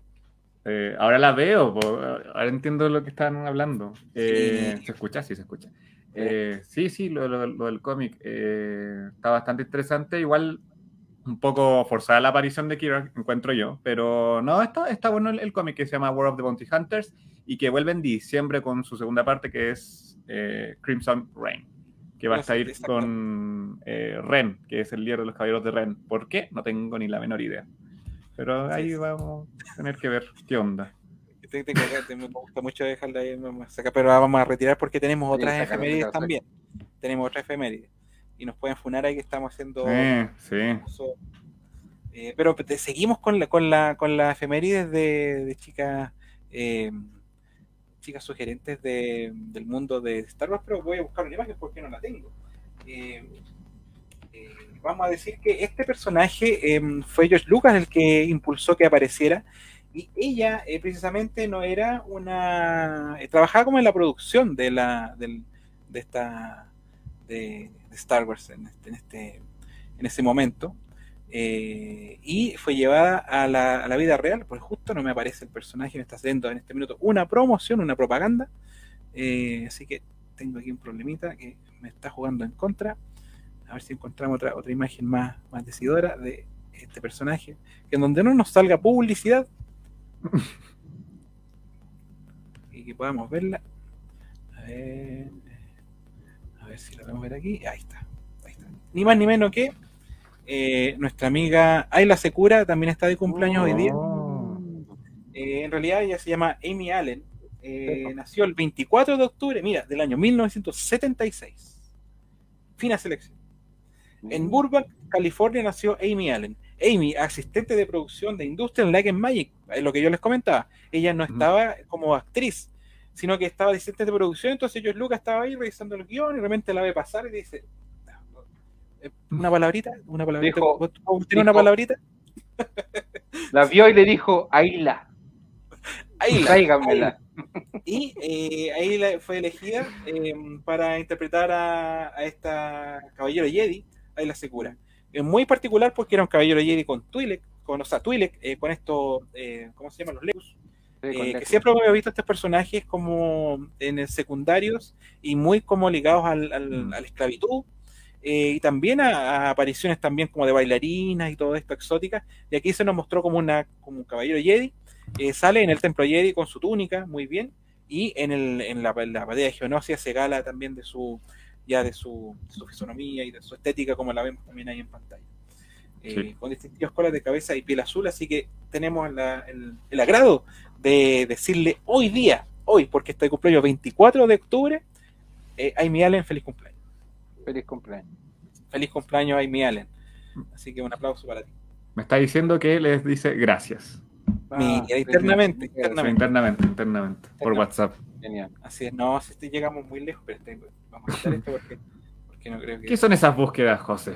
Sí, no, porque que pasa que eh, los personajes de hoy día eran muy rebuscados, entonces... eh, Oh, no yo, tenía- yo tengo uno, yo tengo uno, que es muy rebuscado, pero es muy, es muy chistoso, es muy meme.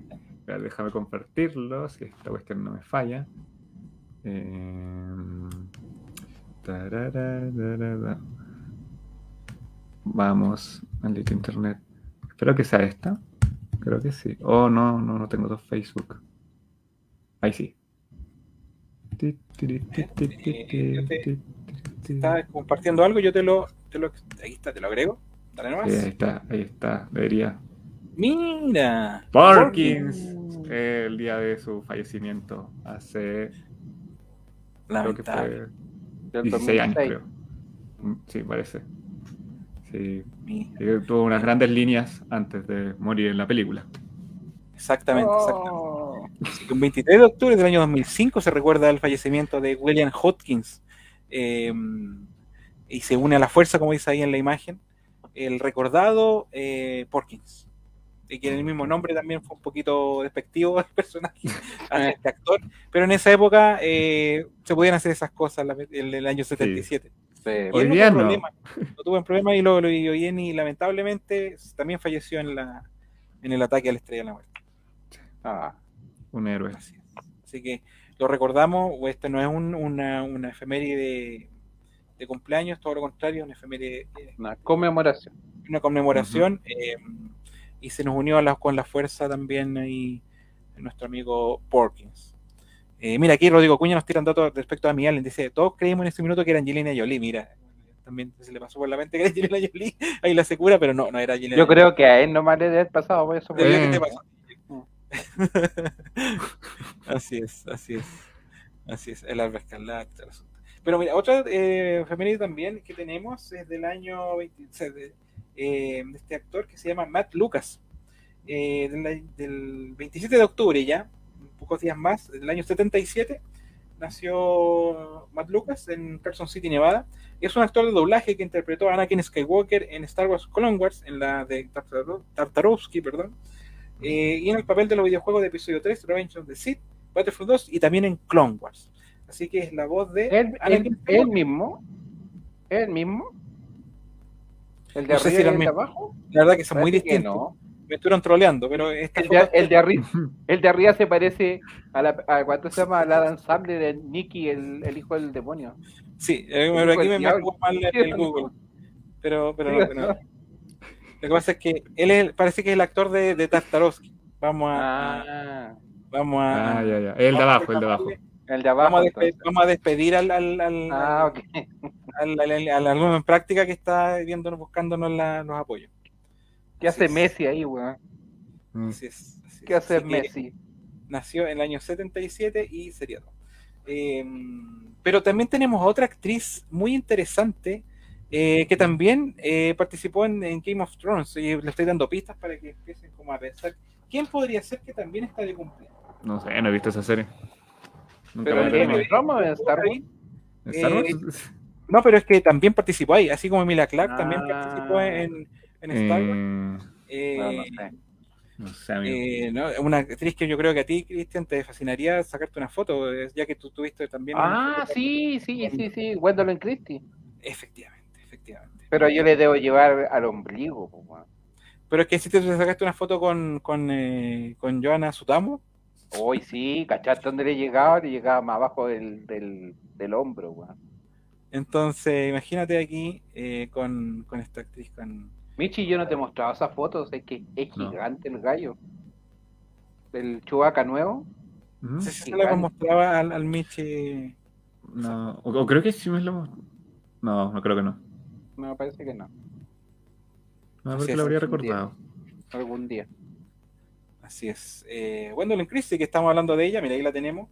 eh, nació el año 20, o sea, nació el día 28 de octubre, ya también para la semana que viene, del año 1978, eh, en Christie, en Wall Street, West Sussex. Es un poquito difícil. ¿Qué nombre más raro? Sí. Quizás eh, mejor conocida por interpretar a Brienne en Dark eh, of Dark en Game of Thrones, ya, eh, serie que tampoco yo no he visto. Pero eh, a través de los memes nos hemos enterado de todo lo que pasa en Game of Thrones, así que Oye, ojo, ella va a ser, eh, ¿cuánto se llama? Lucifer en, en la serie de Sandman que para Netflix. Mira, también vamos a tener a Gwendolyn Christie, efectivamente, sí, tienes toda la razón. Toda la razón. Así que ella, aquí dice, mira, un, un metro noventa y uno de hermosura, que mal aprovechado el personaje, efectivamente, Fasma, un personaje que también eh, le quisieron dar una muerte tipo... Ah, es ella. Es esa rubia. Ahora Ahí va a llegar. Eh, Gwendolyn Christie interpretó a la capitana de Or primero en Fastman, The Force Awakens de 2015 y posteriormente en The Last Jedi en 2017 donde se manda su pelea con nuestro amigo Finn y ahí te- pierde la pelea. Pelea de grandes personajes de las secuelas, ¿eh? Sí, sí. Una de las figuras de Black Series menos vendidas en la, de la historia junto con Finn, la figura de Pasma, que es un personaje que era muy atractivo al principio, pero como dice Guille, o sea, Guille, perdón, y Rodrigo, muy mal aprovechado el personaje, lamentablemente, pero eso no desmerece que Gwendolyn Christie sea una gran actriz, muy impresionante su, su altura, no la pudimos, todavía no la podemos conocer, Cristian, eh, No. pensamos que la íbamos a tener de repente el- en Chicago eh, No. eh, como actriz invitada para poder, eh, en una foto imperdible, para Sí, poder estar al lado de ella. No tuvimos el gran, el- el- el- la- el privilegio La de conocer, eh, porque debe ser impresionante ver a esta mujer tan alta y verla al lado de uno. encima. Y yo creo que el próximo año tampoco vamos a tener la oportunidad. Gwendoline, como dice aquí nuestro amigo David Prieto. Así es, Gwendoline.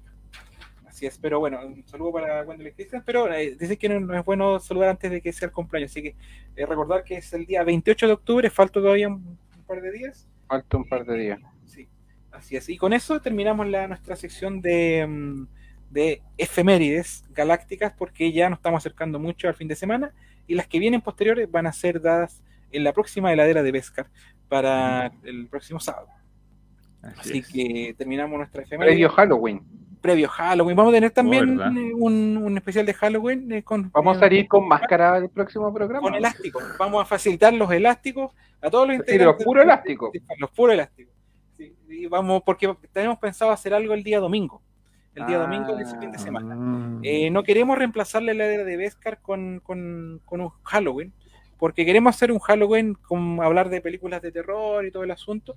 Eh, no queremos salirnos del- del- de lo que vendría siendo el sábado de la heladera de Beskar. Así que dijimos, el domingo mejor hagámoslo eh, como un especial de Multifan y todos los integrantes de los programas de Multifan también vamos a eh, tratar de que participen también ahí en algún minuto también con nosotros en ese especial de Halloween para compartir también eh, recuerdos de películas de terror, aunque muchos no somos aficionados a esa, a esa mm, a ese estilo de película, pero sin duda todos vimos en algún minuto una película de terror. Todos Oh. cuando niños nos Al asustamos con algo mi sección Eh, favorita va a y, llegar. y, por, y a pesar de que después de adultos no seamos seguidores de eso, muchos, como me incluyo, cuando niños sí, obviamente nos asustamos y nos, gustaron, nos gustaron también algunas. eh, que son, van a, vamos a recordarla, vamos a hacer una especie de maldita sea y que- de, de, de, terror. Eh, así que me dice Rodrigo Cuídense que tiene que comprar elásticos luego, así que subirá, de que Sí. subirá pronto. Los elásticos van a subir, de hecho, de- yo creo que ya están en, en- Ya están ya caros. están Ya, en el alza, ya están en el alza por el Sí, tema. sí, sí, sí. Sí, sí, sí. Se, se Halloween. cobran en UF. Mira que está contento. David le damos ese dato para que nos vea también ese día de Halloween. Eh, y mira, está tan contento que un hija, hija, dice David. un vaquero, Eh, un vaquero. Recordado a David, pues David, ¿tú te recuerdas de David, de David Prieto, de, de, de Fanzolo, pues, Cristian? Pues, un, un gran, un gran artista también, un gran ilustrador, Así eh, que también eh, perteneció a Fansolo y y pertenece porque él nunca se ha retirado del grupo. Él, Ah, de hecho, bien. continuamente me sigue preguntando que cuándo van a volver los eventos. Todavía no, todavía hay que tener un poquito de reserva, pero en el momento en que sí, el próximo año yo creo, eh, vamos a volver con Fan Solo y vamos a invitar a David Prieto para que se una como, como con su traje de Han Solo y también vamos a invitar a Nietzsche Lotal también para tenerlo ahí presente en un evento de Mm. Star Wars. Vestido de Sin disfraz. No. Sí, puede ser sin disfraz. Eh, Mira, eh, Ah, tenemos el, el papel de hombre de negro, que es la persona que nos ayuda a los Ah, que estamos con traje. Así que Pasamos una polera negra y nos ayuda. nos puede ayudar ahí para que si se nos cae una pieza ahí no nos ve, pero para que él Ah, también sí. El que mejor ve, denle ese trabajo. Genial. se está tratando de arreglarle la embarremos. Pero la cosa es que eh, sí, para que esté con nosotros en un evento, sino para que le vamos a dar tampoco, tampoco una, Sí, no tenemos que, que hacerlo con Yo voy a hacer palo blanco. Sí, pues como el que está entusiasmado, el que nos aplaude. Ah, llegó, qué llegó. increíble. qué Mira, David increíble. Prieto, el primer Han Solo en Chile, sí, efectivamente, sí, estamos Sí, hablando del año 2002, por ahí. El primer cosplay que vimos de Han Solo, ahí nuestro amigo David Prieto eh, en, en los arbores también, como ya estoy usando de nuevo esa palabra, eh, del uh, mundo del cosplay. Y dice, dice, tengo el traje completo, ya está anotándose, Mira, está anotando. Ya Así que, no, muy bien, muy bien. eh, que, que nuestro amigo David, que estuvo mucho tiempo también de, sin saber de él. eh, de repente yo también me junté con él en algún momento, pero él también estaba alejado del mundo del, del mundo ñoño y ahora está con muchas ganas de participar. Y eso siempre es destacable y siempre es positivo. Así es. Así que yo creo que con eso ya terminamos entre la transmisión. Yo creo que estamos muy Ya, adecuados. son- ya es muy tarde. ya. Sí. eh, y de agradecer también, obviamente, la compañía de Cristian González, que te la tengo aquí arriba, y de Michi Lotal por acá, que también se hizo un espacio dentro de sus obligaciones. No Muchas nos acompañó por principio, pero por un tema de, de, de fuerza mayor, ahí tenía que estar haciendo un, tema Está demandando al ratoncito. Sí, Sí, está demandando. Creo que está, está yendo un- un- una, una, creo que con Scarlett Johansson, no sé, algo, algo pasó por ahí. Sí. Nunca aprende esa tipa, nunca aprende. Le dije que no, le dije que no lo hiciera, pero lo hice igual. Así es, mira, y a Eduardo Orcho también le agradezco también que nos acompañó, que él tuvo que también que salirse por un tema también de un, un tema personal también que no nos puede acompañar hasta el final, pero también le agradecemos un montón y por supuesto también a Claudia Barahona que también se hizo un espacio dentro de su, de su agenda. Mira, ahí tenemos, de- vamos a terminar eh, nuestra transmisión, yo creo, con esa imagen de la de Cristian, con, su- con esta chapita, eh, pues chapita, perdón, pin de la princesa Leia, de aquel momento Ah. del aniversario, o sea, perdón, del, del homenaje que tuvimos en esa vez en la Star Wars Celebration. Así que nos despedimos también de nuestros amigos que nos han acompañado en este día y también eh, de quien también nos pueden ver en diferido, eh, porque no solamente nos pueden ver en vivo, también nos pueden ver a través de nuestro canal de YouTube y de nuestras redes de Instagram, perdón, de, de- de Facebook, porque hoy día no solamente salimos por a través de Multifan, también salimos a través de la Facebook fanpage de Fan Solo. Así que Súper. eso me despido. Muchas gracias a todos y nos vemos nuevamente. El miércoles también vamos a estar en, la, en, lo, en lo de Dina al Instante. Jueves, eh, los cuatro fanáticos. Y volvemos después con todas las ganas a estar el día sábado siguiente con la, el área de Vescar, también con nuestro amigo Guille, que también eh, tuvo un tema personal hoy día. Así que también le mandamos un gran saludo. Así que, chao, chao, chao. Chau. Así es, así es. Eh,